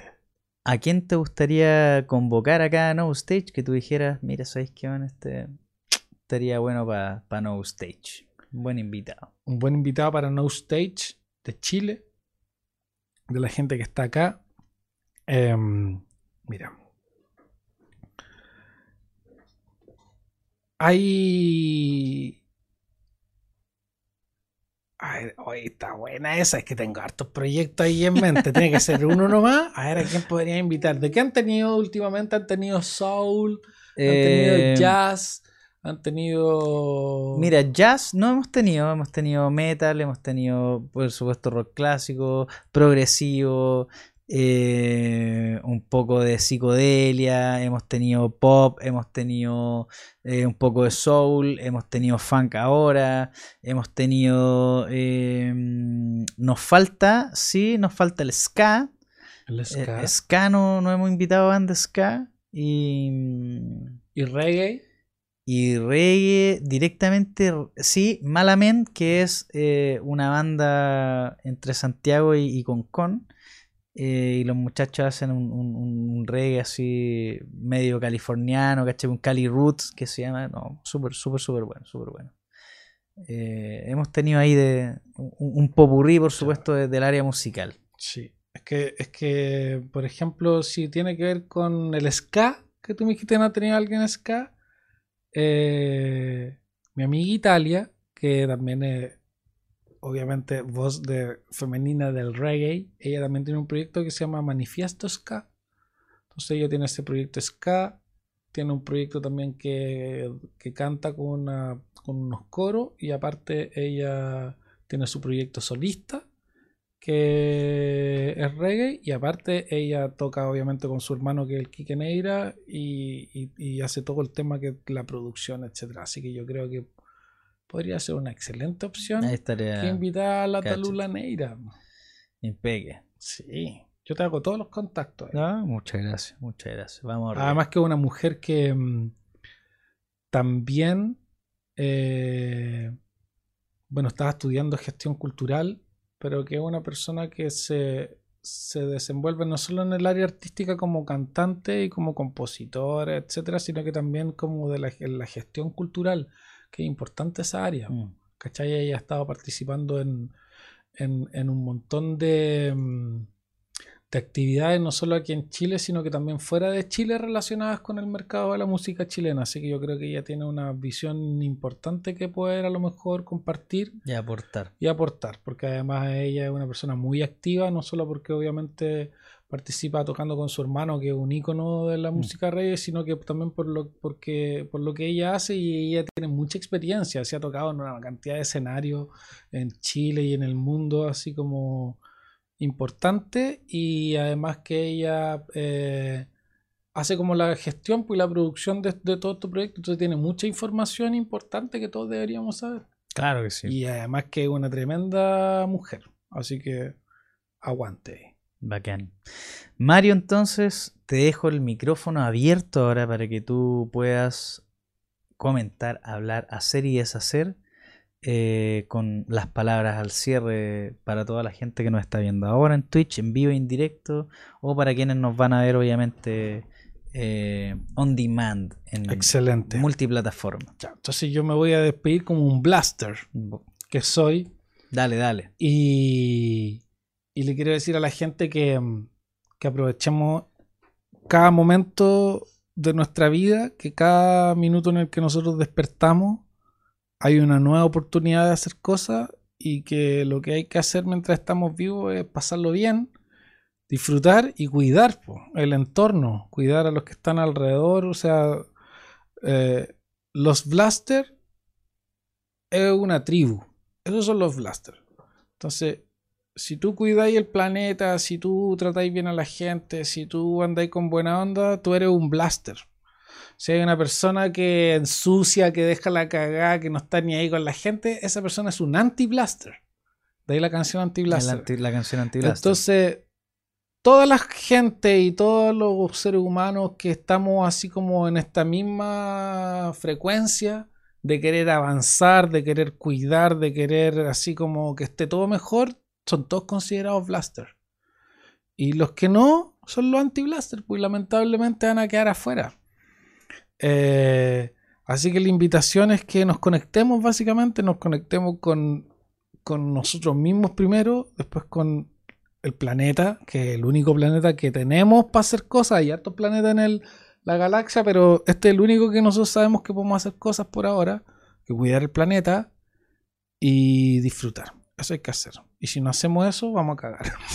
Literalmente. Literal. Así que eso es, po. a cuidarnos, a cuidar nuestro entorno y disfrutar que la vida es una maravilla de... Un regalo del universo. Es una fantasía. Un regalo sí. del universo. Una completamente una fantasía. Así que eso. Bacán. Muchachos, hemos hecho este gran episodio, nuestro número 40, la edición especial del episodio 40, acá en los headquarters de Amplify Latam, junto con nuestro querido amigo Mario Miqueles Muchas gracias, Oscar. de la banda Los Blaster, que los invito por supuesto a que sigan en las redes sociales, que los escuchen, que analicen su música y que la disfruten por sobre todo.